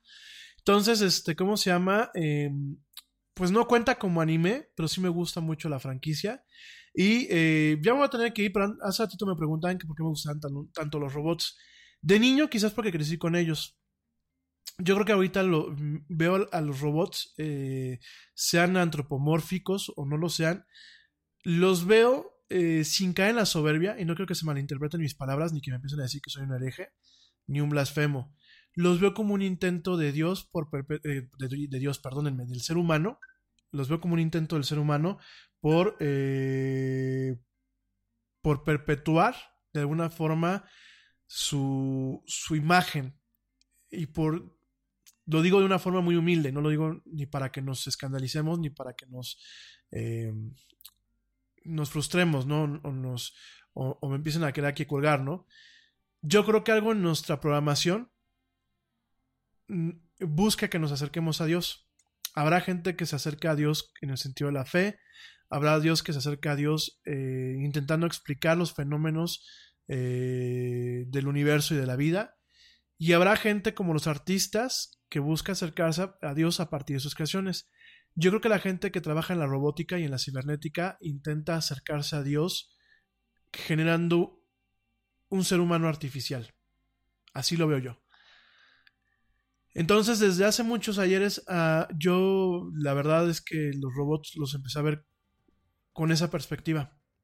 Son como un legado, sobre todo los robots antropomórficos, los mechas, que les llaman en Japón, son como un legado del ser humano en donde se mezcla el tema de la escultura, se mezcla el tema de la biomecánica y se, y se mezcla el tema de la tecnología, ¿no? Queremos tener máquinas que nos ayuden, pero queremos tener máquinas que en algún momento se parezcan a nosotros. Y aunque puede sonar muy soberbio, yo creo que es una forma de intentar dejar un legado de que el ser humano logró crear un ser similar a él. Por ejemplo, la parte de la inteligencia artificial, pues últimamente está buscando que las máquinas tengan conciencia y tengan empatía. Yo creo que si es posible, o sea, si, existe la, la, posibilidad de llegar a todo ese tipo de cosas en este mundo en el que vivimos, si existe en nuestras cabezas, yo no lo veo como una depravación yo lo veo que si hay un Dios, quiero pensar, pues Dios lo dejó ahí como la capacidad, ¿no? O sea, y, no creo que es una falta de respeto, yo creo que es una falta, creo que es parte de, de, alguna forma de admirarlo, ¿no? Y de querer de alguna forma continuar su trabajo. Entonces, los robots, los androides y ese tipo de cosas que están actualmente en, diseño y eh, el tema de, los, de, de la ficción, pero también lo que pasa en la realidad, creo que creo que va muy encaminado a eso, ¿no? A mí esa es la parte que me genera mucha incógnita con el tema de la robótica. Eh, quizás también me vi eh, a una temprana edad muy influenciado por los trabajos del doctor Asimov. Hay que recordar que Asimov, bueno, pues hablaba de las tres leyes de la robótica. Que realmente las tres leyes de la robótica, eh, si uno las, las traspasa a lo que es el plano del humanismo, podrían ser las tres leyes del humanismo, porque el señor Asimov en aquel momento dio tres, tres leyes o tres normas que regían a los robots, pero que tranquilamente podían regir a los humanos, ¿no? Y yo creo que con todo eso, a mí hasta la fecha me siguen gustando los robots. Da igual, o sea, da igual si me agarran un robot de, lata, que es más, estoy tratando de conseguir desde hace muchos años estos robots clásicos de lata, los que les das cuerda y caminan. Eh, obviamente los droides del universo de Star Wars me fascinan, no importa la forma. Me gustan mucho los automatas. De hecho, en algún momento de mi vida quisiera empezar a coleccionar autómatas eh, japoneses. Eh, los japoneses, eh, a posteriori de lo que era la, época de la restauración Meiji, tenían muchos automatas que eran, por ejemplo, muñequitas que tocaban a lo mejor pues una especie de piano. Entonces les dabas cuerda y la muñequita se movía y tocaba el piano, o hacía como que tocaba el piano. entonces me gusta mucho esa parte, me gusta mucho el, el el que el ser humano esté buscando esta área, ¿no? Entonces, me gusta de todo, o sea, me gusta el Android, me gusta todo, todo lo que sea robot o que parezca robot me, encanta, o sea, eh, siempre ha sido algo así en mi vida. Eh, pues yo creo que ya, ¿no, gente? Bueno, los Transformers, ya lo dije, me encantan. Eh, ya me preguntaron, no sé, ya la vi, no sé ni por qué le iba a repetir.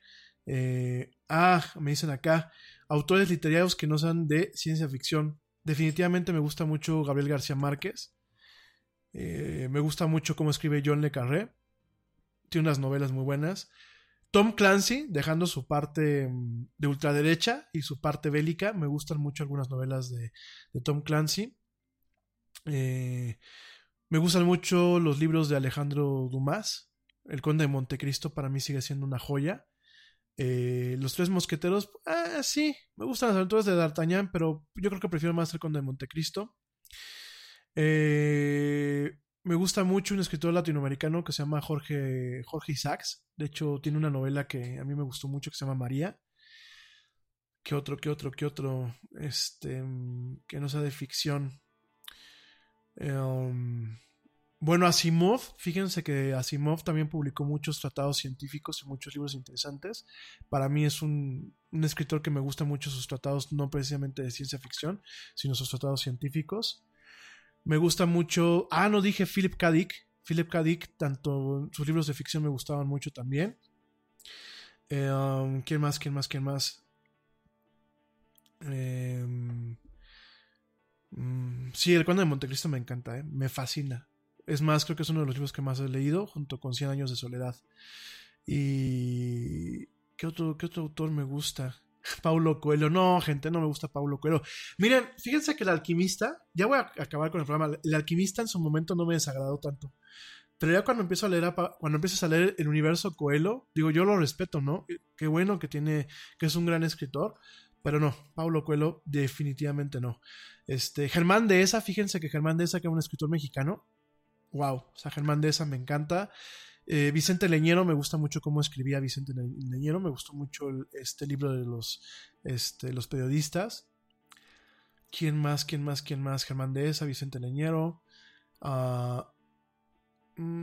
Jorge Isaacs, este, John Le Carré, Michael Crichton me gustaba muchísimo, no solamente en sus novelas de ciencia ficción, sino sus thrillers en general. Este, bueno, me gusta también mucho espérenme, espérenme, espérenme, que se me fue el nombre. Este. Me gustan mucho los cuentos también de Lupin III. Bueno, no, de Lupin. De Arsène Lupin, de este señor Maurice Leblanc. Me leí dos novelas, me encantaron. Este. Digo, me encantaron por el personaje. Ah, por supuesto, se me olvidó decir ahorita en el, anime. Soy fan de Lupin III. O sea, fan, fan, fan. Este. Me gustó mucho Lupin. Eh, Arsène Lupin, este me gustaban mucho los dos primeros libros. Me gustan mucho los libros de Sir Arthur Conan Doyle, lo que es este Sherlock Holmes. Eh, me gusta también. Espérenme, espérenme, espérenme, espérenme, que me estoy acordando. Eh, me gusta también la versión de eh, I Am Fleming de James Bond. Por supuesto, me gustan las películas, pero los libros me gustan muchísimo por, por el detalle que tienen. Oh, ¿Quién más? Pues creo que nada más en general, ¿eh? Este, igual, lo que JJ Benítez, por aquí alguien me está contando con JJ Benítez, nada más porque un día lo dije que me había leído Caballo de Troya 1. Fíjense que me leí Caballo de Troya, pero el primero de Caballo de Troya de, JJ Benítez, que pues, a mis amigos en España no sé qué opinión les merezca este señor. Yo pienso que es como el Jaime Maussan español. De, de JJ Benítez me leí Caballo de Troya, la mitad. La mitad del primer libro me pareció fantástica o sea, todo el tema del espionaje y de la máquina del tiempo y todas esas pajas me encantaron. Ya cuando pasamos a la parte en donde están ahí investigando sobre la vida y obra de, del Señor Jesucristo y de etc. No porque sea Jesucristo, por favor, no quiero que se me malinterprete. Pero ya como que JJ Benítez perdió mucho el ritmo y ya no me gustó. Y los siguientes de Caballo de Troya, ah, tampoco. Aparte, el señor Benítez se avienta cada teoría de la conspiración, que por eso lo dejé de leer, ¿eh? Así que no me cotoren con él. Isabel Allende, no, Isabel Allende no me gusta, ¿eh? ¿eh? no, perdónenme, yo sé que es una gran escritora, pero a mí no me gusta deprimirme. O sea, de a gratis no me gusta que me dé el bajón. Entonces, este, no lo, no lo leo. O sea, la verdad es que no me gusta. Sí he leído sus novelas, pero no, no, no me gusta. ¿Cuál es la novela de la hija, la hija que tiene cáncer? eh, déjenme les digo cómo se llama, que se me fue el nombre, este, no me gustó nadita. O sea, yo entiendo que es un tema de, de tristeza y eso, y me parece que es una de las mejores eh, escritoras que nos ha dado la época contemporánea, pero definitivamente no. O sea, no me, no me cuaja. Mm, Paula, perdónenme. Paula no me gustó. Paula no me gustó. eh, la suma de los días tampoco me gustó. Eh, y bueno, de sus relatos de ficción, me tocó leer Eva Luna. Ah, ah. Y leí La isla bajo el mar. Tampoco. Pero bueno, eso soy yo, ¿eh? Yo reconozco que la señora Allende es mis respetos. Es, un, es una gran escritora. Aunque a mí no me gusta cómo escribe. No me gustan sus novelas. Pues yo creo que ya, mi gente. Ah, por supuesto, este. Juan Rulfo. Me encanta Juan Rulfo. Por, su, por supuesto, este. Juan Rulfo con. eh, con Pedro, Pedro Páramo, me encantó. Eh, el Llamo en Llamas no me la, no la he terminado de, leer. Este. También de. Fíjense que me gusta mucho de escritores latinoamericanos, me gusta mucho eh, Julio Cortázar. De hecho, me encanta Rayuela. Me gusta mucho la forma en la que la maneja, como en plan así de arma tu propia aventura, aunque no la he terminado de leer en todas sus, sus, partes. Y eh, hay otro libro, que les digo de otro escritor, espérenme, aquí tengo mi listita. Me gusta mucho eh, El Aleph de Jorge Luis Borges. Definitivamente lo que es el, el compendio de El Aleph y otras historias me fascina. Y El Aleph como tal me parece como que un, un viaje así muy, muy cañón. Y no sé, siempre me gustó. La verdad es que eh, de Jorge Luis Borges me parece que es una de sus principales, este, por lo menos para mí, es una de sus principales novelas. Me gusta mucho la forma en la que juega, eh, pues con temas medio surrealistas este, este señor, ¿no? Eh, sus antologías, porque realmente han sido antologías. Este, la Lef y otras historias y ficciones, pues, realmente son como antologías, ¿no? Entonces, este. eh, ah, ok. Humberto Eco, sí. Humberto Eco me gusta, aunque el péndulo de Foucault nunca me lo he terminado de leer. Se me hace sumamente denso. Pero me gustan mucho algunos tratados del señor Eco, que en paz descanse. Ah, y creo que ya, mi gente. Definitivamente creo que ya. Bueno, pues ya me voy. Igual el próximo lunes, pues igual si tienen alguna preguntita que me quieran hacer el fin de semana. Sí, por aquí algunos me preguntaban, oye, ¿qué loción te gusta? Oye, ¿tienes novia o no tienes novia? Oye, ¿qué tipo de mujer te gusta? Oye, ¿qué haces en tus tiempos libres? Pero creo que no eran muy relevantes. No se me ofendan, ¿eh? Igual, este, luego las platicamos. Digo, igual me voy a montar otro programa así para la siguiente. En fin, mi gente, pues ya me voy. Espero que tengan un excelente fin de semana. Eh, que tengan una mara- maravillosa noche, que estén en rico, que descansen, que se la pasen padre. A ustedes que me escuchan en vivo, gracias por escucharme hasta este punto. Eh, y bueno, la gente que me escucha en diferido, bueno, pues igual, espero que tengan un excelente día, colmado de dichas, de alegrías, de éxitos y de bendiciones. En fin, eso fue la era del Yeti. Yo soy Rami Loaiza. Yo te escucho el próximo lunes, por ahí de las 7 pm. Espero que sea en punto. Eh, ahora sí, pero si no, por ahí de las 7 pm, hora central de la Ciudad de México, pues en una emisión más de este programa que es el programa más de pelos de la radio. Gracias por escucharme, pasen la padre, te recuerdo nuestras redes sociales, facebook.com diagonal la del Yeti, Twitter arroba el Yeti oficial, Instagram arroba la del Yeti, a ti que te suscribiste en el canal de YouTube, gracias, puedes dejarme también por ahí tus comentarios. Te recuerdo que si no me escuchas en vivo, me puedes escuchar en Spotify, en iHeartRadio, en, en TuneIn, en Stitcher, en YouTube y por supuesto en las tiendas de podcast de eh, iTunes, de Apple y de Google Play, obviamente de Google. Gracias, pasen una excelente noche, pórtense mal, cuídense bien. Yo ya me retiro y como dice el tío, perdón, y como dice el tío Yeti, vámonos. ¿Por qué? Pues porque ya nos vieron. Nos escuchamos el próximo lunes.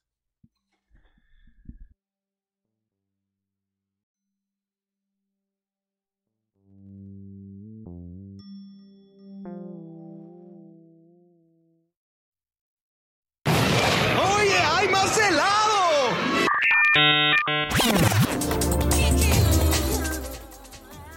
Que la actualidad no te deje helado. Te esperamos en la siguiente emisión de La Era del Yeti.